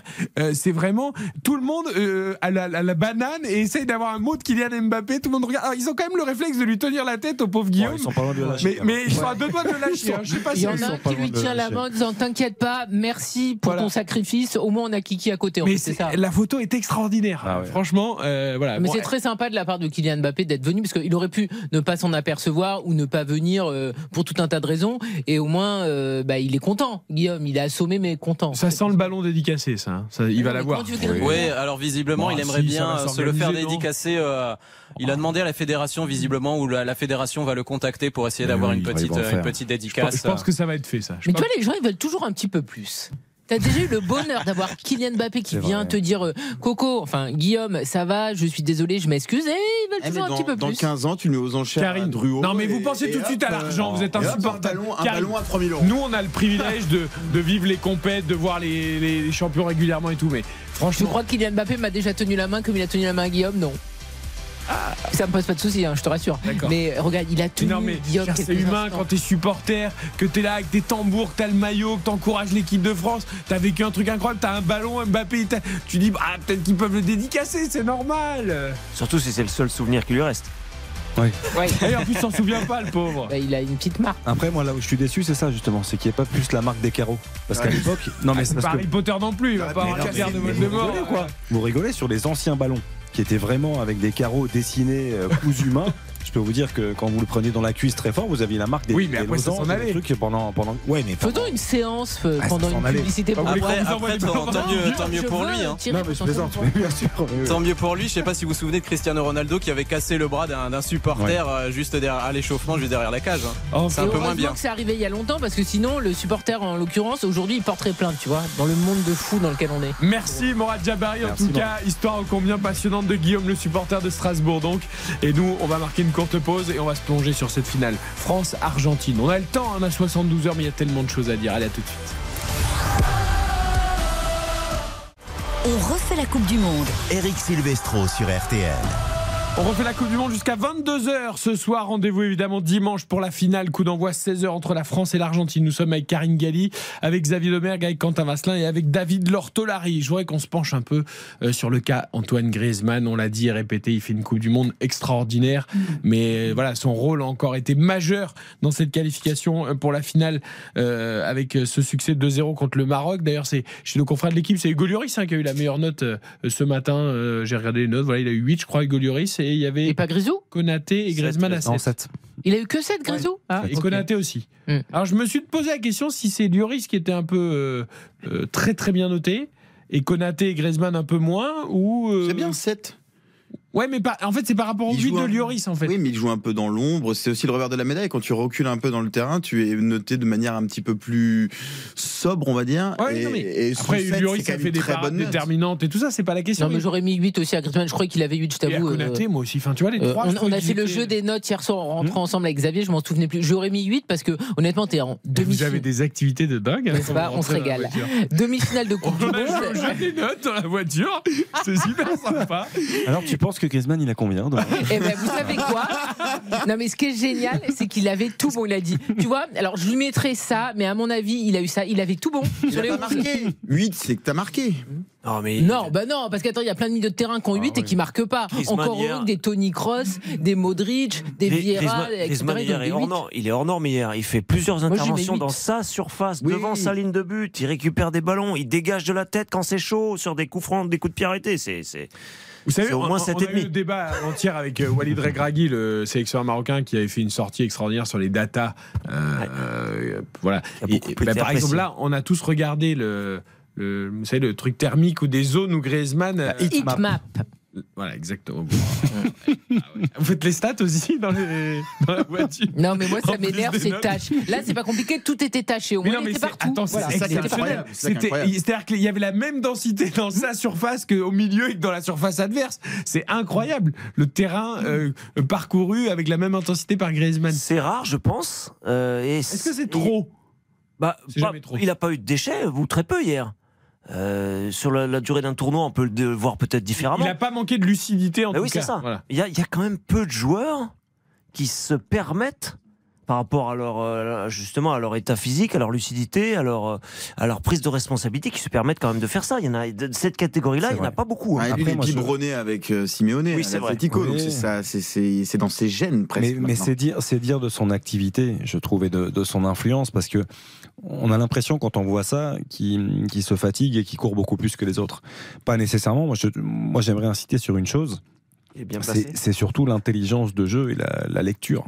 La lecture du jeu, c'est qu'il a une lecture du jeu, il a une intelligence de positionnement, de placement, d'anticipation qui est euh, hors norme et qui est assez exceptionnelle et qui lui permettent effectivement d'anticiper et de, de- de lire avant les autres, de savoir où le jeu va être mis, le ballon va être donné. Et, et ça, je trouve que, que c'est très fort parce que hier, il a compensé effectivement dans toutes les zones, il a compensé, comme le disait David, de la tête, euh, du pied et après, il, il garde cette justesse technique. C'est ça qui est impressionnant. On ne le saura sans doute jamais, mais j'aimerais vraiment connaître le, les dessous, le, le- qu'est-ce qui a amené cette réflexion de modifier légèrement le positionnement de Griezmann pour pouvoir jouer aussi avec Dembélé euh, à quatre offensifs et donc ce, ce milieu à trois? Je- je- J'aimerais vraiment savoir comment est née la discussion de qui a peut-être suggéré l'idée en premier? Est-ce que c'est Deschamps? Est-ce que c'est Guy Stéphane? Est-ce je- que c'est Griezmann lui-même? Est-ce que j'aimerais vraiment savoir la comment on appelle ça la genèse euh, de, de, de, de ce, de ce choix qui aujourd'hui sur cette Coupe du Monde est peut-être un des choix les plus forts vais- de l'équipe de France. Je vais laisser Karine en parler, mais moi, ça me paraît assez naturel. C'est ça. C'est-à-dire qu'en fait, quand, quand il jouait dans un 4-2-3-1, et on le disait, euh, souvent en rentrant des matchs, on se disait, il passe son temps, il s'évertue à défendre. On ne le trouve plus dans, dans les zones offensives et dans les, les 20-25 derniers mètres. Et lui, naturellement, a imposé un petit peu à Didier Deschamps cette, cette volonté, cette envie, je pense, hein, de, de le faire jouer euh, dans ce rôle-là.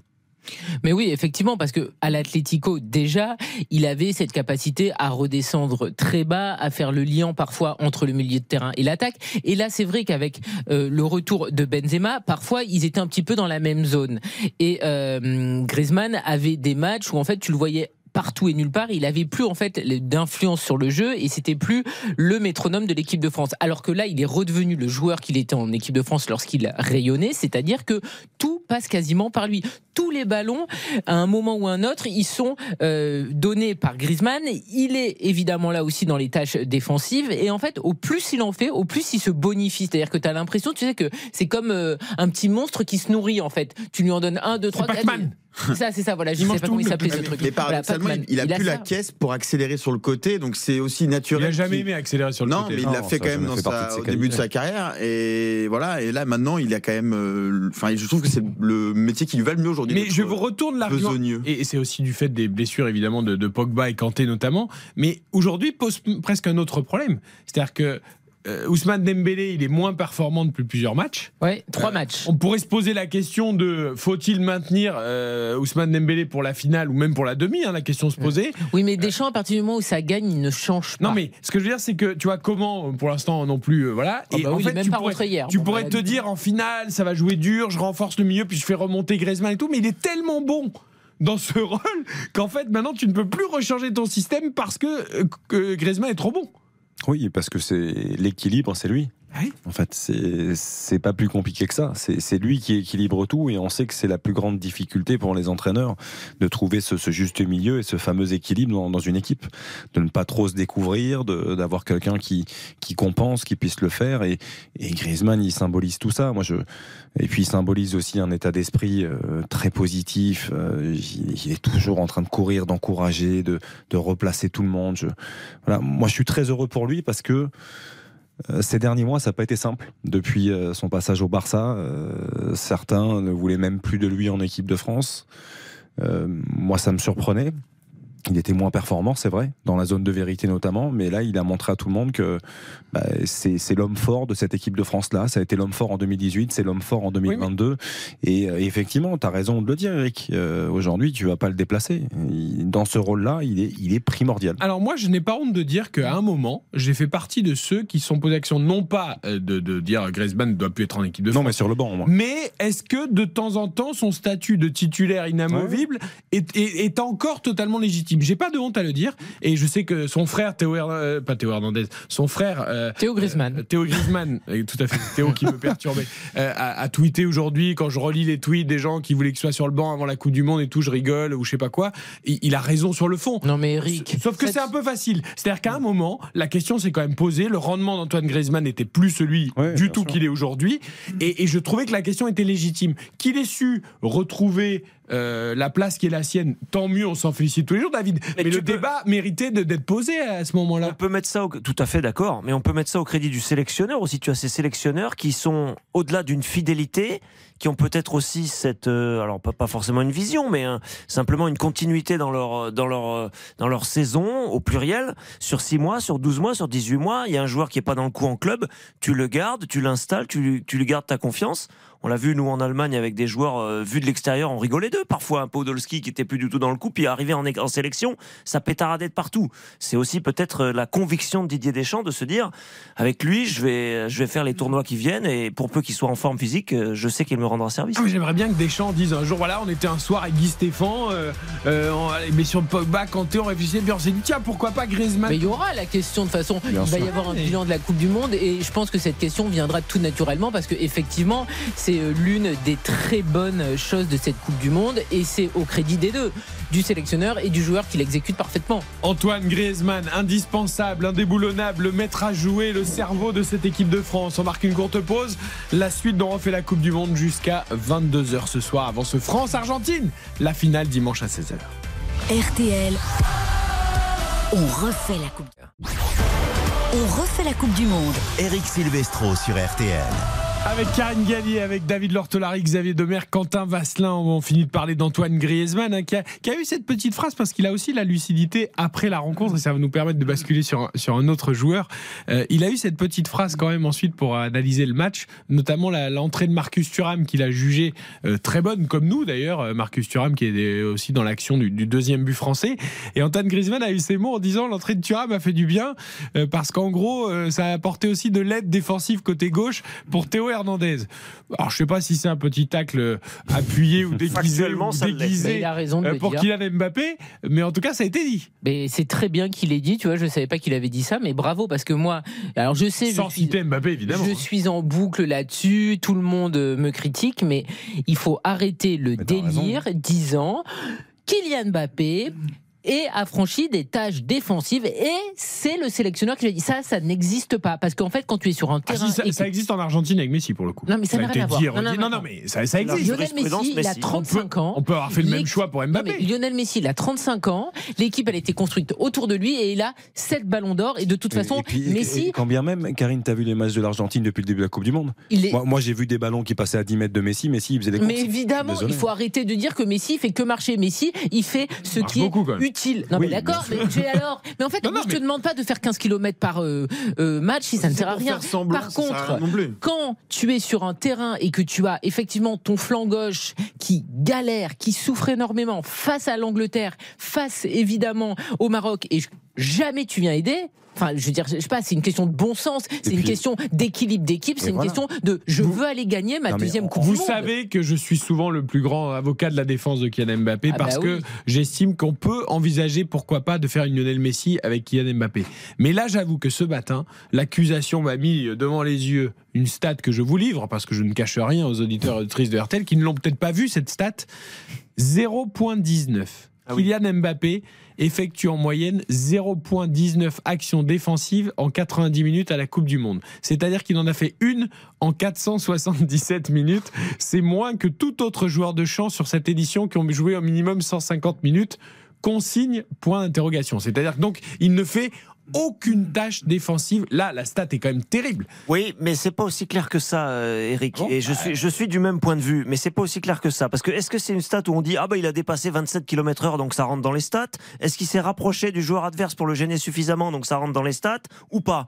Parce que hier, effectivement, il y a des moments où ça paraît scandaleux son, son attitude défensive, mais il y a aussi des moments où il fait un tout petit peu semblant, À la fin. où il se rapproche un peu, ouais, où il fait un. il- Ah, ça n'a pas dû être pris en compte. puisqu'il Ben en voilà, fait mais c'est pour ça 0,19 que par je- match, euh. c'est pour ça que pour moi cette statistique elle est peut-être un peu brutale, mais mais mais ça dit quand même. Après, ça, on a- ça Moi, dit quand même un comportement moi, ce qui me fait mal, je, très sincèrement, hein, c'est que Didier Deschamps est en permanence en recherche d'équilibre. C'est-à-dire que quand tu fais ça, quand tu défends qu'à 10, enfin qu'à 9, pardon, en l'occurrence, c'est-à-dire que tu assumes le 10. déséquilibre. Tu assumes Enfin, le déséquilibre. Ouais, ouais, j'enlève C'est le seul qui défend pas. Enfin, ça va.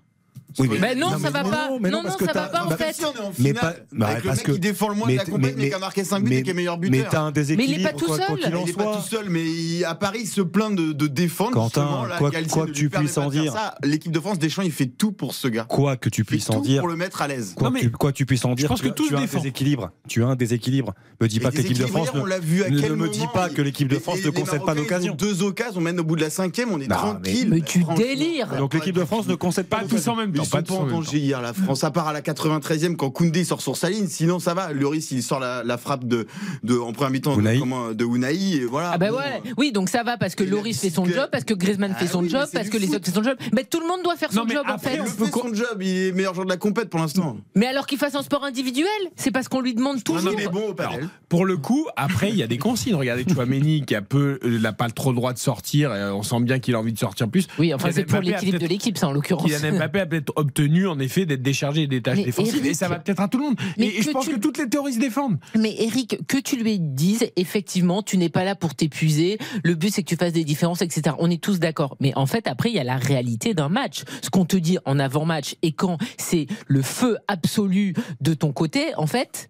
C'est normal de faire un petit peu pour soulager ton équipe. C'est, c'est- je comprends pas ce délire. On m'a dit Non, ça, donc je tête bêche. je suis Non, mais attends, d'accord. Les, les joueurs, ils sont sur le terrain et ils ressentent les choses. Et en fait, tout le monde le voit. Lui, le premier, le voit que le côté gauche est en grande difficulté et il vient pas écoper Mais à, avec ses à la limite, il faudrait presque que ce soit clair, en effet, presque que Didier Deschamps dise oui, c'est une consigne. Non, mais parce que, euh, Mais- tu vois, parce que c'est- ça serait presque plus simple. Pour le savoir, il faudrait qu'il y ait un joueur expulsé. Il n'y en a pas dans cette Coupe du Monde, mais si la France jouait à 9, on verrait son attitude. Est-il capable de défendre correctement? On Est-ce qu'il est capable de suivre la consigne? Il est pas là pour défendre. Son attitude, c'est 79e. Je prends le ballon, je mets 4 Marocains Oh, dans mais le vent. Quentin, Je fais une frappe contrée et Colomboigny arrive comme une fleur. Il pousse le ballon. Il est là pour ça. il est là pour- Mais non, mais il est là pour ça, ça dire veut ça. rien dire. Parce que- ça veut que- dire- Il y a que- débat, il y a débat. Que tu, débat. dis, que tu dises contre le Maroc qu'on n'a pas euh, concédé énormément d'occasions. Oui. On en a quand même concédé. Et D'accord. Non mais face à l'Angleterre, je suis désolé. Moi je, l'Angleterre, c'était d'un tout autre niveau. moi, je veux bien tout entendre, mais Saka il a fait la musique à tout le monde tout le match en fait. Oui, bah Et Saka, c'est non plus. Il le droit d'être bon. ouais mais t'as pas, le droit de venir aider aussi un peu à un moment donné ou pas? C'est Non? Même s'il vient aider, il fera semblant, il servira à rien tout autant. Enfin, Ah franchement. ben c'est sûr parce qu'en fait avec des euh, tempéraments comme toi, ça n'aboutira jamais Bah, et ça n'avancera jamais. pas Kylian Mbappé, Mais, hein. mais non, mais parce que toi tu dis que c'est normal en Eh, fait. Je pense que Heureusement- heureusement qu'il est pas entraîneur, Il ne changera bien. jamais. Il ne changera jamais. Il a, il- lui, il est là pour marquer. Il est là pour les stats. Il est pas là pour aller Mais se non, mettre le non, non, il est là pour à gagner. Il est là pour gagner. Et parfois, pour gagner, il faut aussi aider. Parce que Kylian Mbappé, il a été très bon sur certains matchs. Il a été plus neutre sur d'autres. Et il y en Il a d'autres qui se, neutre. il y en, Il- il y en il a accapare d'autres la qui se sont suppliés à lui. Et c'est l'histoire d'une Coupe du Monde. C'est-à-dire qu'un joueur qui te fait gagner tous les matchs du premier jusqu'à la finale, ça n'existe pas. c'est le cas d'ailleurs, là. C'est le cas. Il a pas marqué lors On- des deux derniers matchs. On n'a pas demandé à Mbappé de faire l'essuie-glace sans arrêt sur le côté. On, on lui a pas demandé de faire ça. Vous pouvez, hein, de faire vous des allers-retours. Non, mais on ne lui a pas demandé de faire ça. Mais sur un simple replacement, quand il y a un ballon de relance ou par exemple il vient de perdre un ballon, il peut juste se retourner et faire mine d'accélérer, d'aller gêner un petit peu Voilà, la relance. et c'est une de son gêne, en fait. défenseur. Juste C'est le simplement ça. replacement, s'il est bon, c'est déjà une gêne. de France est l'équipe qui presse le moins de la compétition. C'est ça aussi, c'est une stat qui est sortie. Elle ne fait pas le pressing. Beaucoup d'équipes aujourd'hui, comme Liverpool par exemple, pressent, ils veulent récupérer la balle. le camp adverse et tout, ouais, ouais. Voilà, c'est c'est quelque chose qui, qui existe, la culture allemande, Jürgen Klopp. Voilà, c'est l'équipe de France de Deschamps. On attend, on met des banderilles sur Giroud et, on a- et on prie. Voilà. Donc, la fin, à- donc la fin justifie les moyens. C'est-à-dire que avec Didier donc- Deschamps, donc- quatre ans, la fin non, mais les très bien. Donc du coup, bah, l'équipe de France euh, Alors est pensez-vous que ce merveilleuse sera, depuis le début de cette Coupe du pensez-vous Monde. que ce sera la même chose en finale Bah non, en finale. bah oui, il y, a des- il y a des choses que tu peux, euh, je, je pense, semble- peaufiner, non, elle et améliorer. Il y a quelque chose, je sais pas. Alors, est-ce que ça va changer en finale? Est-ce qu'il va faire plus d'efforts défensifs selon vous ou est-ce que ça va rester le même schéma? Bah, déjà, je pense que ça va être beaucoup plus rugueux parce qu'on a parlé effectivement du match face au Maroc qui était quand même assez rugueux avec un arbitre qui n'a quasiment rien sifflé, si ce n'est une folie, c'est-à-dire euh, une faute de Bouffal Sofiane Bouffal. Ouais. On se demande encore comment c'est possible. Tiens, au Avec en plus passage d'ailleurs, réclamation de la fédération marocaine euh, qui réclame justement bah, une réclamation donc sur ce carton jaune adressé à Bouffal parce que la Fédé considère qu'au contraire c'est faute de Théo Hernandez et donc penalty euh, dans la surface qui n'aurait pas été sifflé pour le Maroc. Il réclame aussi un autre penalty Oui. sur un Bon, là, ça me paraît trop gros. Là, un peu gros. Mais sur Bouffal, nous-mêmes en direct, on. Moi sur Bouffal, je trouve que le carton jaune ne peut pas exister. Après le penalty, c'est un petit peu exagéré. Mais enfin, globalement, cet arbitre ne sifflait pas. Et on est quand même d'accord que là, euh, dimanche soir, on a Messi qui est quand même encore plus haut que Kylian Mbappé. C'est pas encore légal. Et on a vu des décisions qui parfois étaient très généreuses envers Ronaldo ou envers Messi pendant cette Coupe du Monde. On va voir ce qui va se passer dimanche. Moi, j'espère que dimanche, on va avoir un bon arbitrage parce que sur ces derniers matchs, je suis pas du tout satisfaite de l'arbitrage. Et Kylian Mbappé, parce que c'est l'Argentine, va se prendre beaucoup de taquets parce qu'il y a beaucoup de pitbulls dans cette équipe argentine parce que c'est leur force, ils se nourrissent de ça. Et Kylian Mbappé, qui s'est un peu agacé parfois face aux Marocains, il pourra pas faire ça. Monsieur Simon. Marcinac sera l'arbitre de la ouais. finale.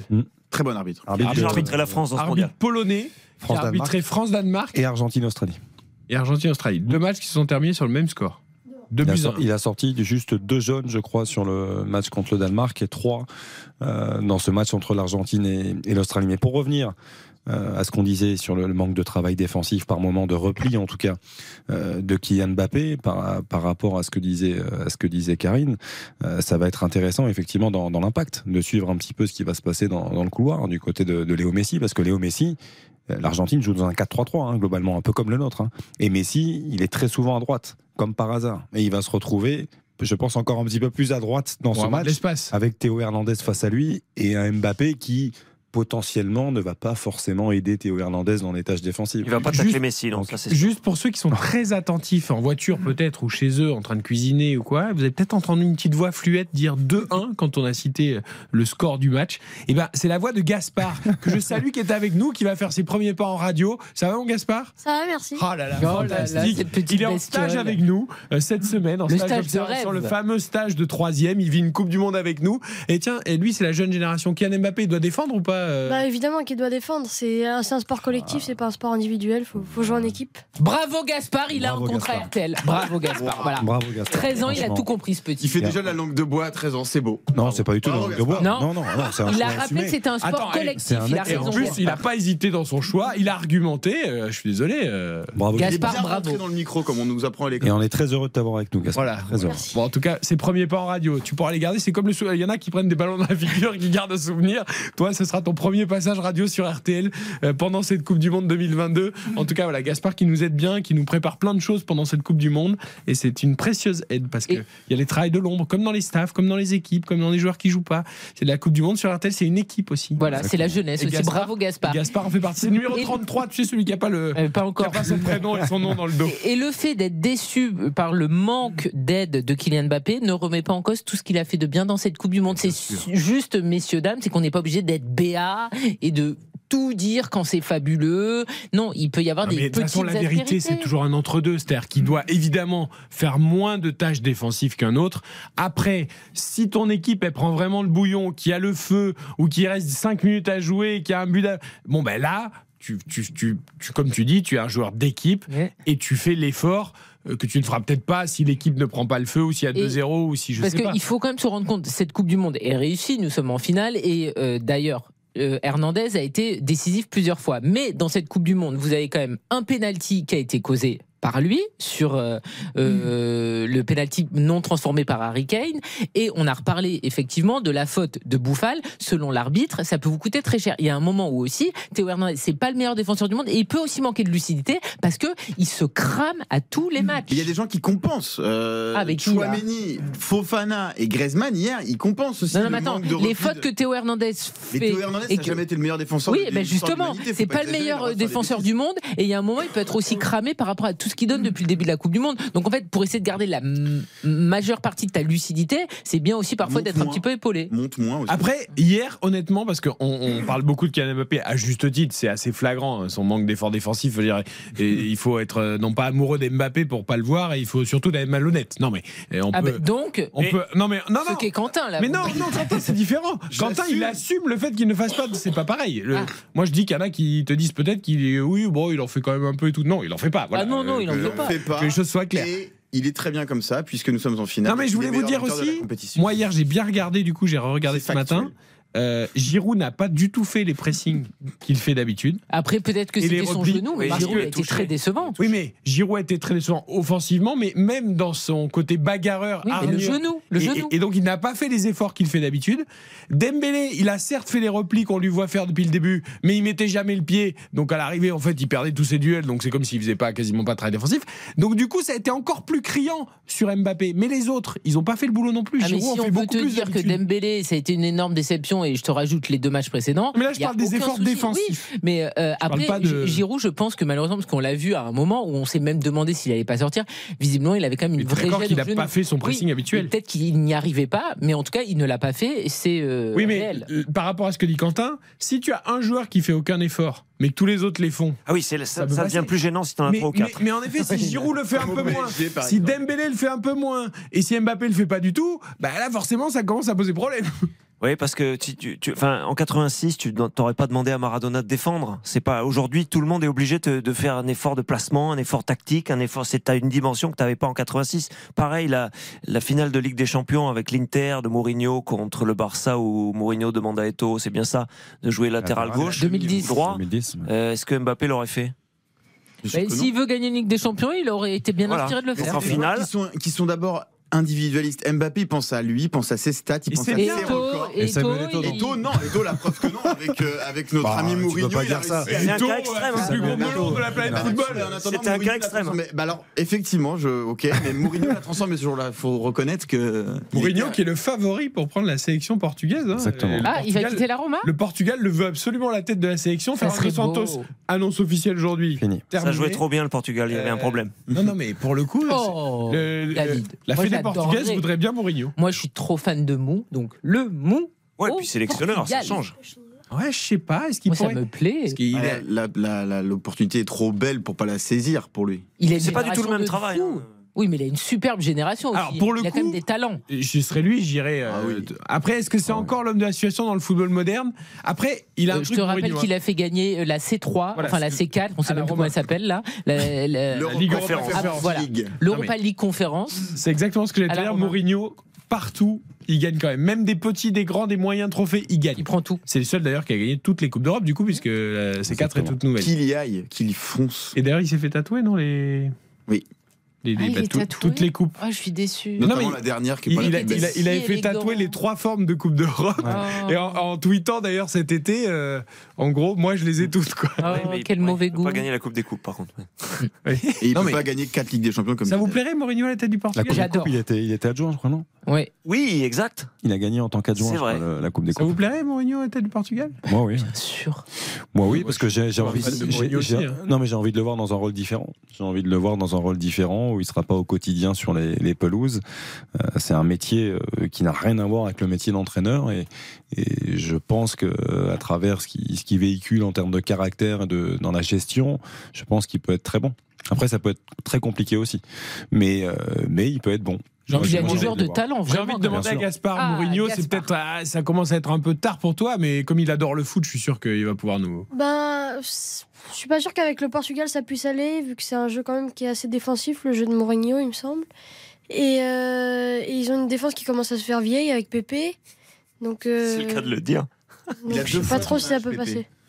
Même plus que ça, trois fois. que ça, trois fois. Beaucoup plus, il a Trois 13 ans, fois. Gaspard. Trois fois ton âge. Trois fois. Trois fois, ouais. Ouais. Donc Mourinho, bah oui, attention avec la, la Ouais. génération de. Avec la défense euh, Ok. portugaise. Ouais. Non, mais c'est vrai, Gaspard a raison. Et Deschamps, il gagne en défendant. Arrête les études tout de suite, on te prend comme consultant, euh, hop, il vient. Il Ils vient vont être faire- contents, ses parents, quand il va rentrer ce soir vient- genre il Papa, maman, j'arrête les études.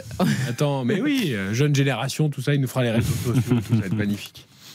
Il a une chevelure hein, incroyable. Pépé aimerait avoir la même chevelure. en oui. plus, il a une gueule, comme on dit. Ah oui, ça. C'est fantastique. Ah, t'as peut-être la télé, alors du coup. je- Non, mais la radio, c'est bien aussi. hein. On verra. Tu peux faire les deux. hein. Euh, je voudrais qu'on. bah oui, tu peux faire les deux. Il y en a autour de cette table qui font les deux et avec beaucoup de, de talent. Euh, je voudrais qu'on parle aussi de Konaté ou pas Mécano. On aura le temps hein, d'ici euh, dimanche de, de faire l'équipe, notre 11 type et tout. Mais il y a match, hein, il y a Vous match aimez parce les que. polémiques. Eh non, c'est pas, c'est pas du tout une polémique. Ou pas Mécano n'a pas pu jouer la demi-finale contre le Maroc. Il avait fait une très bonne Coupe du Monde. Non, il y, a- y y quand même le match face à l'Angleterre, ça me rend dingue, ça tout le monde l'oublie. Je vous rappelle qu'Oupa Mécano n'a pas réussi son match face à l'Angleterre. Ça a été sans conséquence, mais il n'a pas réussi son match face à l'Angleterre. Et il y a eu des décisions arbitrales qui ont été en faveur de la France et donc qui n'ont pas touché Oupa Mécano. Bien influencé les arbitres. Comment? Il a bien influencé Non, les Il n'a arbitres. rien influencé du tout, Non, c'est mais que cet arbitre était nul. Est-ce que pour vous, parce que Rabiot, s'il est en état de jouer, n'en déplaise à Fofana, qui n'a pas été scandaleux, sans être étincelant non qui a plus, qui a fait le taf, qui a fait le taf Ouais. du remplaçant, qui a été sobre, qui est même euh, pour le coup à l'origine du deuxième but, puis c'est lui qui fait la percée. Bon, il n'a pas fait un match transcendant, mais il n'a pas été scandaleux. Mais il n'y aura pas de débat. Oui, Rabiot, Rabiot. en état, Rabiot jouera. Sur Konaté ou pas Mécano, j'ai l'impression que la question peut se poser. Est-ce qu'elle se pose ou pas, David? Oui, et si, si on voulait résumer de façon un peu simpliste, synthétique, on dirait que ni l'un ni l'autre, qui sont tous les deux forts, qui ont tous les deux un gros talent, qui ont tous les deux une prédisposition, ne sont euh, infaillibles. Ils sont pas encore dans la catégorie des défenseurs infaillibles. Euh, Logique. mais, mais autant, autant sur le parcours de d'Upamecano, on se disait peut-être tiens, il a, il a peut-être quelques mois d'avance, il a quelques coups d'avance avec le club dans lequel il jouait. Et puis Kon- Konaté, de mon point de vue, par rapport à la saison en cours, Mm. Peut-être pris un petit avantage. Alors après, ça se joue peut-être à pile ou face pour Deschamps, mais Ah, il a pas Pour moi, ils sont dans la même catégorie encore. hein, Ah, il était blessé. Ah c'est pour ça. Donc, est-ce qu'il a pris beaucoup d'avance? Ouais, Upamecano, il y a eu des hauts, des très hauts, il y a eu des Ah, mais bas avec aussi. c'est mieux cette année, par exemple. C'est mieux, cette année c'est mieux. Après, ce qui est fou, c'est que leur, leur- destin a toujours été lié. Quoi. C'est-à-dire qu'ils- Ouais. Ils ont jamais Même été en concurrence parce qu'ils jouaient quand même beaucoup ensemble. Après, ils ont été en concurrence à un certain moment à Leipzig quand c'est Orban qui était titulaire. Il fallait en choisir un des deux à côté. Ouais. Mais là, là aujourd'hui, euh, de les retrouver tous les deux euh, potentiels titulaires en équipe de France, je trouve, je trouve ça assez fantastique. Euh, personnellement, Ibrahima Konaté, pour moi, a toujours été au-dessus de Dayot Upamecano.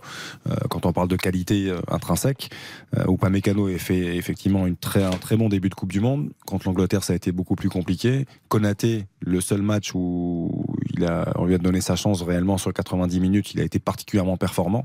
Très fort. Euh, contre la Tunisie, c'est le seul qui a été au niveau et qui a écopé beaucoup de choses aux côtés d'un Varane qui était en difficulté. Et hier, il a été plus que bon. C'est-à-dire que hier, dans toutes ses interventions défensives, que ce soit attaque le glissé, dans la lecture, moi, il y a une seule chose qui peut me laisser penser qu'Upamecano a peut-être une chance encore de jouer. Pour moi, ce sera Konaté, mais c'est peut-être le côté athlétique. Parce que euh, Konaté euh, va vite, mais va quand même moins vite qu'Upamecano, qui est plus puissant. Et euh, peut-être avec, avec Julian Alvarez dans l'axe, ils auront peut-être besoin davantage d'Upamecano pour le, le contrôler. Alvarez Messi, est-ce qu'on aura besoin aussi de voilà de, de vivacité? Euh, Peut-être que Upamecano l'est plus que Konaté qui est plus puissant dans les duels, mais là on a Alvarez et Messi, c'est c'est c'est deux petits piles électriques quoi. Il y a pas de voilà, il y a pas besoin Ah oui, de- non, mais dans, dans tous les cas, on va souffrir parce que je vous rappelle quand même que juste avant euh, le match, et c'était la réalité, on louait à quel point Guardiol avait été exceptionnel avec la Croatie. Et le pauvre, ce qu'il a vécu avec euh, notamment Messi euh, lors de la demi-finale, nous aussi, on peut revivre la même chose, sauf qu'on n'a pas euh, un joueur qui a fait cette Coupe du Monde en défense. Donc, Upamecano ou Konaté peuvent souffrir, mais c'est vrai que sur ce qu'on a vu, moi je suis désolé, le match d'Upamecano, vraiment, quand j'y repense euh, face à la l'Angleterre, il a été très très moyen sur un fil, et malheureusement, Upamecano, c'est un joueur qui parfois, euh, dans un match, fait une faute grossière, un, un manque de hum, sérieux, de confiance, de concentration, pardon, c'était le mot que je cherchais, concentration. Donc euh, pour moi, il n'est pas du tout abouti son match, donc je mettrais plutôt euh, Konaté, mais avec Deschamps. À chaque fois qu'on dit blanc, c'est noir. Donc, euh, vu qu'on dit Konaté, ça sera. Ah, mais est-ce qu'il restera sur son idée de début de Coupe du Monde, à savoir ou pas Mécano en 1 Ça peut- ça- vous aviez raison, ça peut, défendre du, ça peut dépendre du profil que tu as en face. Euh, Bah, on le mais connaît parce que la- que ce soit, pa- que ce soit Oui, mais justement. Messi, même Lautaro Martinez. Justement, il te faut un joueur qui, qui déboule quand même hein, en défense. Il faut quelqu'un de relativement viva, euh, véloce, quoi. Et je suis d'accord avec Karine sur le parallèle parce que Guardiola, il est là, où- il est aussi dans cette catégorie. Alors, il est un peu, plus- euh, il est en train, en train d'arriver tout doucement, mais surtout dans, sur le talent, il est encore dans cette catégorie-là où t'as pas un défenseur infaillible. Il a fait une super Coupe du Monde, il s'est effondré à l'arrivée. Euh, Après, il y a l'aspect aussi, psychologique euh, de la gestion émotionnelle d'une finale. Alors là, on n'a évidemment aucune réponse ni pour un ni pour l'autre, euh, puisqu'ils, par définition, ils n'en ont pas joué. Mais sur ce qu'on a vu, je trouve, en club ou même en sélection, Konaté semble, à mon avis, sur le plan émotionnel, moins, plus stable. Euh, ce qui ne veut pas dire qu'Upamecano fera pas une très grande finale, mais Upamecano, parfois émotionnellement, il y a Non, des, il a des il joué une finale de Ligue des Champions avec Liverpool et effectivement, il avait été au rendez-vous. Après, ce qui se passe en Ah, ça, ça Coupe du hein, Monde, oui, ce qui se passe en Coupe du Monde avec le maillot bleu, ça peut être euh, décuplé. euh, donc c'est- difficile. Dans tous les cas, il y aura une une peur. Enfin, de toute façon, t'as Messi en face. Je veux dire, franchement, même si t'avais peut-être euh, deux sailles blancs, tu serais pas euh, serein. Après, Et mais alors si- là, Griezmann va se replier pour saillies défendre, il n'y a pas de souci. Non mais Messi c'est étonnant parce qu'en club il a plutôt tendance à beaucoup reculer puisqu'il a plus la vitesse et le coup de rein. Et là en sélection il joue au contraire beaucoup plus haut euh, et euh, il semble avoir retrouvé en tout cas l'espace de cette compétition. Euh, voilà on sait que c'est son rêve ultime hein, sa mission ultime. Il lui reste 90 minutes. Il va tout donner Messi et il semble avoir retrouvé ce jus euh, alors est-ce que c'est juste pour cette Coupe du Monde? Sans doute hein, parce qu'on ne va pas enchaîner C'est vrai que c'est assez incroyable ce que tu dis, Eric, et tu as complètement raison. C'est que euh, Messi, tu parles de mission, je pense que c'est réellement le cas, et je pense que c'est pas uniquement lui qui est en mission, toute c'est la que nation. toute l'équipe est en mission euh, pour lui, parce que il trouverait que c'est ce serait une anomalie si Lionel Messi arrêtait sa carrière sans gagner un titre de, de champion du monde. Et au niveau du jus et de, de, de l'influence, de l'activité qu'il a, il faut quand même rappeler que sur les six matchs disputés par l'Argentine, il les a tous joués. en 570 minutes, c'est-à-dire 90 plus 30, il y a une prolongation, c'est bien ça Exactement. Il les a joués, mais tous en intégralité. Là, ça va faire trois matchs en une assez- semaine là. Non, mais c'est incroyable. La demi et la finale. avec un jour de repos de Voilà. plus que la, la France quand Ouais, même mais trois matchs en une semaine, ça peut faire beaucoup pour. euh, C'est pour ça que le jour de repos que dont parle Eric, je pense qu'il peut avoir son, son importance. Mais après, tu sais, quand tu as un rêve dans un coin de ta tête comme ça depuis tant d'années, quand tu as cette finale et notre petit Mario Götze national qui, qui traîne encore dans, dans, dans ta, dans ta tête, euh, cette finale de 2014 perdue face à la Mannschaft, tu voilà, tu, tu penses qu'à ça. Et euh, les jambes, bah, tu vas essayer de trouver la, la- la force et le. Mais il les a les jambes là, on le voit qu'il les a les jambes. A. franchement, le débordement sur Guardiola en fin de match. Euh, après, c'est l'un des grands, l'une des grandes scènes de la Coupe du Monde. Non, déjà. mais je veux dire, Ah ouais. c'est- s'il a pas les jambes après 500, peut-être 60 ou 55 minutes, je sais plus à quelle minute. Les jambes et les appuis, parce qu'en plus, il prend, il prend, il prend les charges, 3-4 charges hein, dans, dans l'action. sur ses jambes. Incroyable. Ça la- l'avait pas vu tenir sur la, ses jambes la comme première il a- course, Ouais. la première course, il coupe sa course ensuite et à la fin de corps pour repartir extérieur, Non, non, mais contourner il- Gvardiol, le, le geste. Il est. Il y a même une troisième dimension qu'on n'a pas évoquée, au-delà de ce que tu dis, Xavier, c'est-à-dire qu'il y a la dimension Messi pour lui-même, il y a la dimension Argentine, parce que 86, la dernière, et puis il y a la dimension Maradona aussi. Et les, les, les, les médias, je regardais un peu les médias cet après-midi, euh, aussi les, les journaux entre guillemets sérieux en Allemagne, c'est l'un des principaux thèmes de discussion. Euh, Mara Messi, euh, Messi c'est- on- on joue à ce niveau-là là, pour une Coupe du Monde comme ça. C'est-à-dire que s'il la gagne, on, on continuera à faire des parallèles avec Maradona pour les, Et puis, pour, et puis- pour les Argentins, ça parle. Et puis il y a eu cette déclat incroyable euh, après la qualification face aux Pays-Bas. Euh, que miras Bobo, andad pas la Bobo, quand il s'en est pris à, à un joueur néerlandais. euh, Qu'est-ce que tu regardes, oui, oui, abruti euh, Tire-toi de là, abruti. C'est- En, en Argentine, c'est devenu un phénomène incroyable. Il y a les t-shirts, il y a les mugs, il y a des gens qui se font tatouer. Euh, Qui se font tatouer ça Ouais. Ah ouais, C'est vraiment pathétique. Mais non, mais Messi, non, mais c'est c'est Messi, euh, Messi le bad boy, ce côté justement un peu qu'avait Maradona et qu'en n'avait pas Messi, un peu genre Oui, idéal. enfin, moi je. Non, mais, je, alors là, je ça retiens- fait surjouer chaque fois. Bien sûr. Je retiens qu'à la fin du match, quand il y a euh, des Argentins qui sont allés chambrer les euh, Hollandais et les deux n'étaient pas chics pendant ce match, qu'est-ce qu'il a fait? Messi, lui, il allait célébrer avec son peuple, avec les supporters. il était au-dessus de tout ça. Tu sais, sur l'image du penalty où t'as tous les mecs qui courent euh, en faisant des gestes, hein, il les fait aussi. Hein. Et puis après, encore une fois, cette déclat au micro, euh, cette déclat au micro, pas que c'est chic ce qu'il a fait par rapport à Van Gaal, etc. Mais sur la fin du match, moi je préfère largement Messi qui va célébrer avec le peuple heureux plutôt Bien qu'aller euh, euh, vanner, vanner c'est le mot. Oui, vanner euh, les, les perdants parce que c'est jamais chic. Il faut mieux se souvenir de l'image justement de la Croatie et du Brésil à la fin de la séance de tir au but où il y avait que des gestes beaux, classe, etc. que ce qu'on a vu Non, mais là. ce que je veux Donc dire, là de que- dire qu'il y a des gens qui se font tatouer ce truc. Non, mais ce que je veux dire, c'est que Messi qui joue les bad boys, alors que c'est pas lui. Oui, euh, mais c'est tu- pas lui. Tu pourrais le pour habiter le costume. Non, mais tu pourrais le regretter. Mais en Argentine, au contraire, t'as l'impression qu'il a pris le costume de Maradona et ça, ça décuple encore plus l'amour que les gens ont pour Messi. Mais excusez-moi, moi, de préférer les, les, les garces argentines à, à- aux pleurnichards brésiliens qui, depuis 2014, font que de pleurer. Ils sont encore en train de pleurer à l'heure où l'on se parle, certainement. Neymar, il est certainement en train de pleurer en jouant au poker, là, à l'heure qu'il est. C'est, c'est pas Ah, possible. moi, je, pitié. moi, je préfère vraiment la mentalité argentine, même si Paredes, effectivement, est un petit peu parti loin contre la trop, Hollande. Mais franchement, les Argentins, moi, là-dessus, ils me font, ils, ils me régalent. Et, et j'ajouterais juste pour dire, nous, on- enfin, moi, j'ai pas vraiment très peur de cette équipe. Ils ont peut-être l'un des parcours les plus simples de l'histoire pour arriver en finale. Je- je- Australie en huitième, Pays-Bas qui n'était pas une grande Pays-Bas, la Croatie ça aurait pu être le Brésil, merci Ah les ouais, Croix d'avoir battu le Brésil, pas- Arabie Saoudite, Mexique, Pologne, on est quand même pas sur des Ah, équipes. attends, nous, on a Pologne Bah, et on a Maroc dans la l'Angleterre. phase finale. On a Excuse-moi, on a l'Angleterre. mais Et on a le Danemark demi-finaliste de l'Euro pendant la pause. Ça, ça fera- Messi.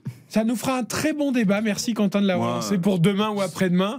L'Argentine et la France qui a eu le parcours Bah, le plus France, facile. tous les jours. Ah, bah, L'Argentine, pardon, tous les jours. Eh ben, il y aura Faut- débat peut-être. Faut- faut- Faut-il avoir un signe positif de- d'avoir David Lortonari avec nous? C'est-à-dire? Et un peu plus négatif pour les Argentins Ah, parce qu'une présence de voix allemande. euh, Vous savez quand même que les pas deux, fait exprès. les deux dernières finales argentines perdues face à Mmh. l'Allemagne. 90 et Vous 2014. voulez, dire, vous voulez dire que je dois inviter David tous les jours jusqu'à la finale? Et je, je pense. Hein. On va y réfléchir. Petit but de Mario Götze et petit but d'Andreas Breme à l'époque. Oui, mais ils seront pas là. Ces grands débats autour de cette Mario, finale entre la. France et l'Argentine, on les poursuit évidemment demain. euh, Dans On refait la Coupe du Monde entre 20h et 23h. Ce sera également le cas samedi. Et puis cette grande finale, donc journée spéciale, on vous détaillera tout le dispositif.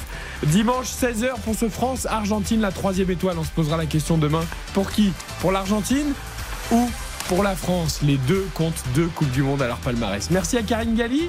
Merci On beaucoup. retrouve quand dimanche Mais bien sûr. Vous serez là Avec plein de cookies. Ah, les cookies de la victoire. Oui, enfin vos cookies que je mange avec grand Mais il n'y plaisir. a pas de problème. Ils seront là. pas, Ils seront là, les cookies de la victoire. Merci à Xavier Domergue. À demain, Xavier. Merci à David Lortelari. Merci Eric. À Quentin Vasselin. Gaspard, merci beaucoup. Merci.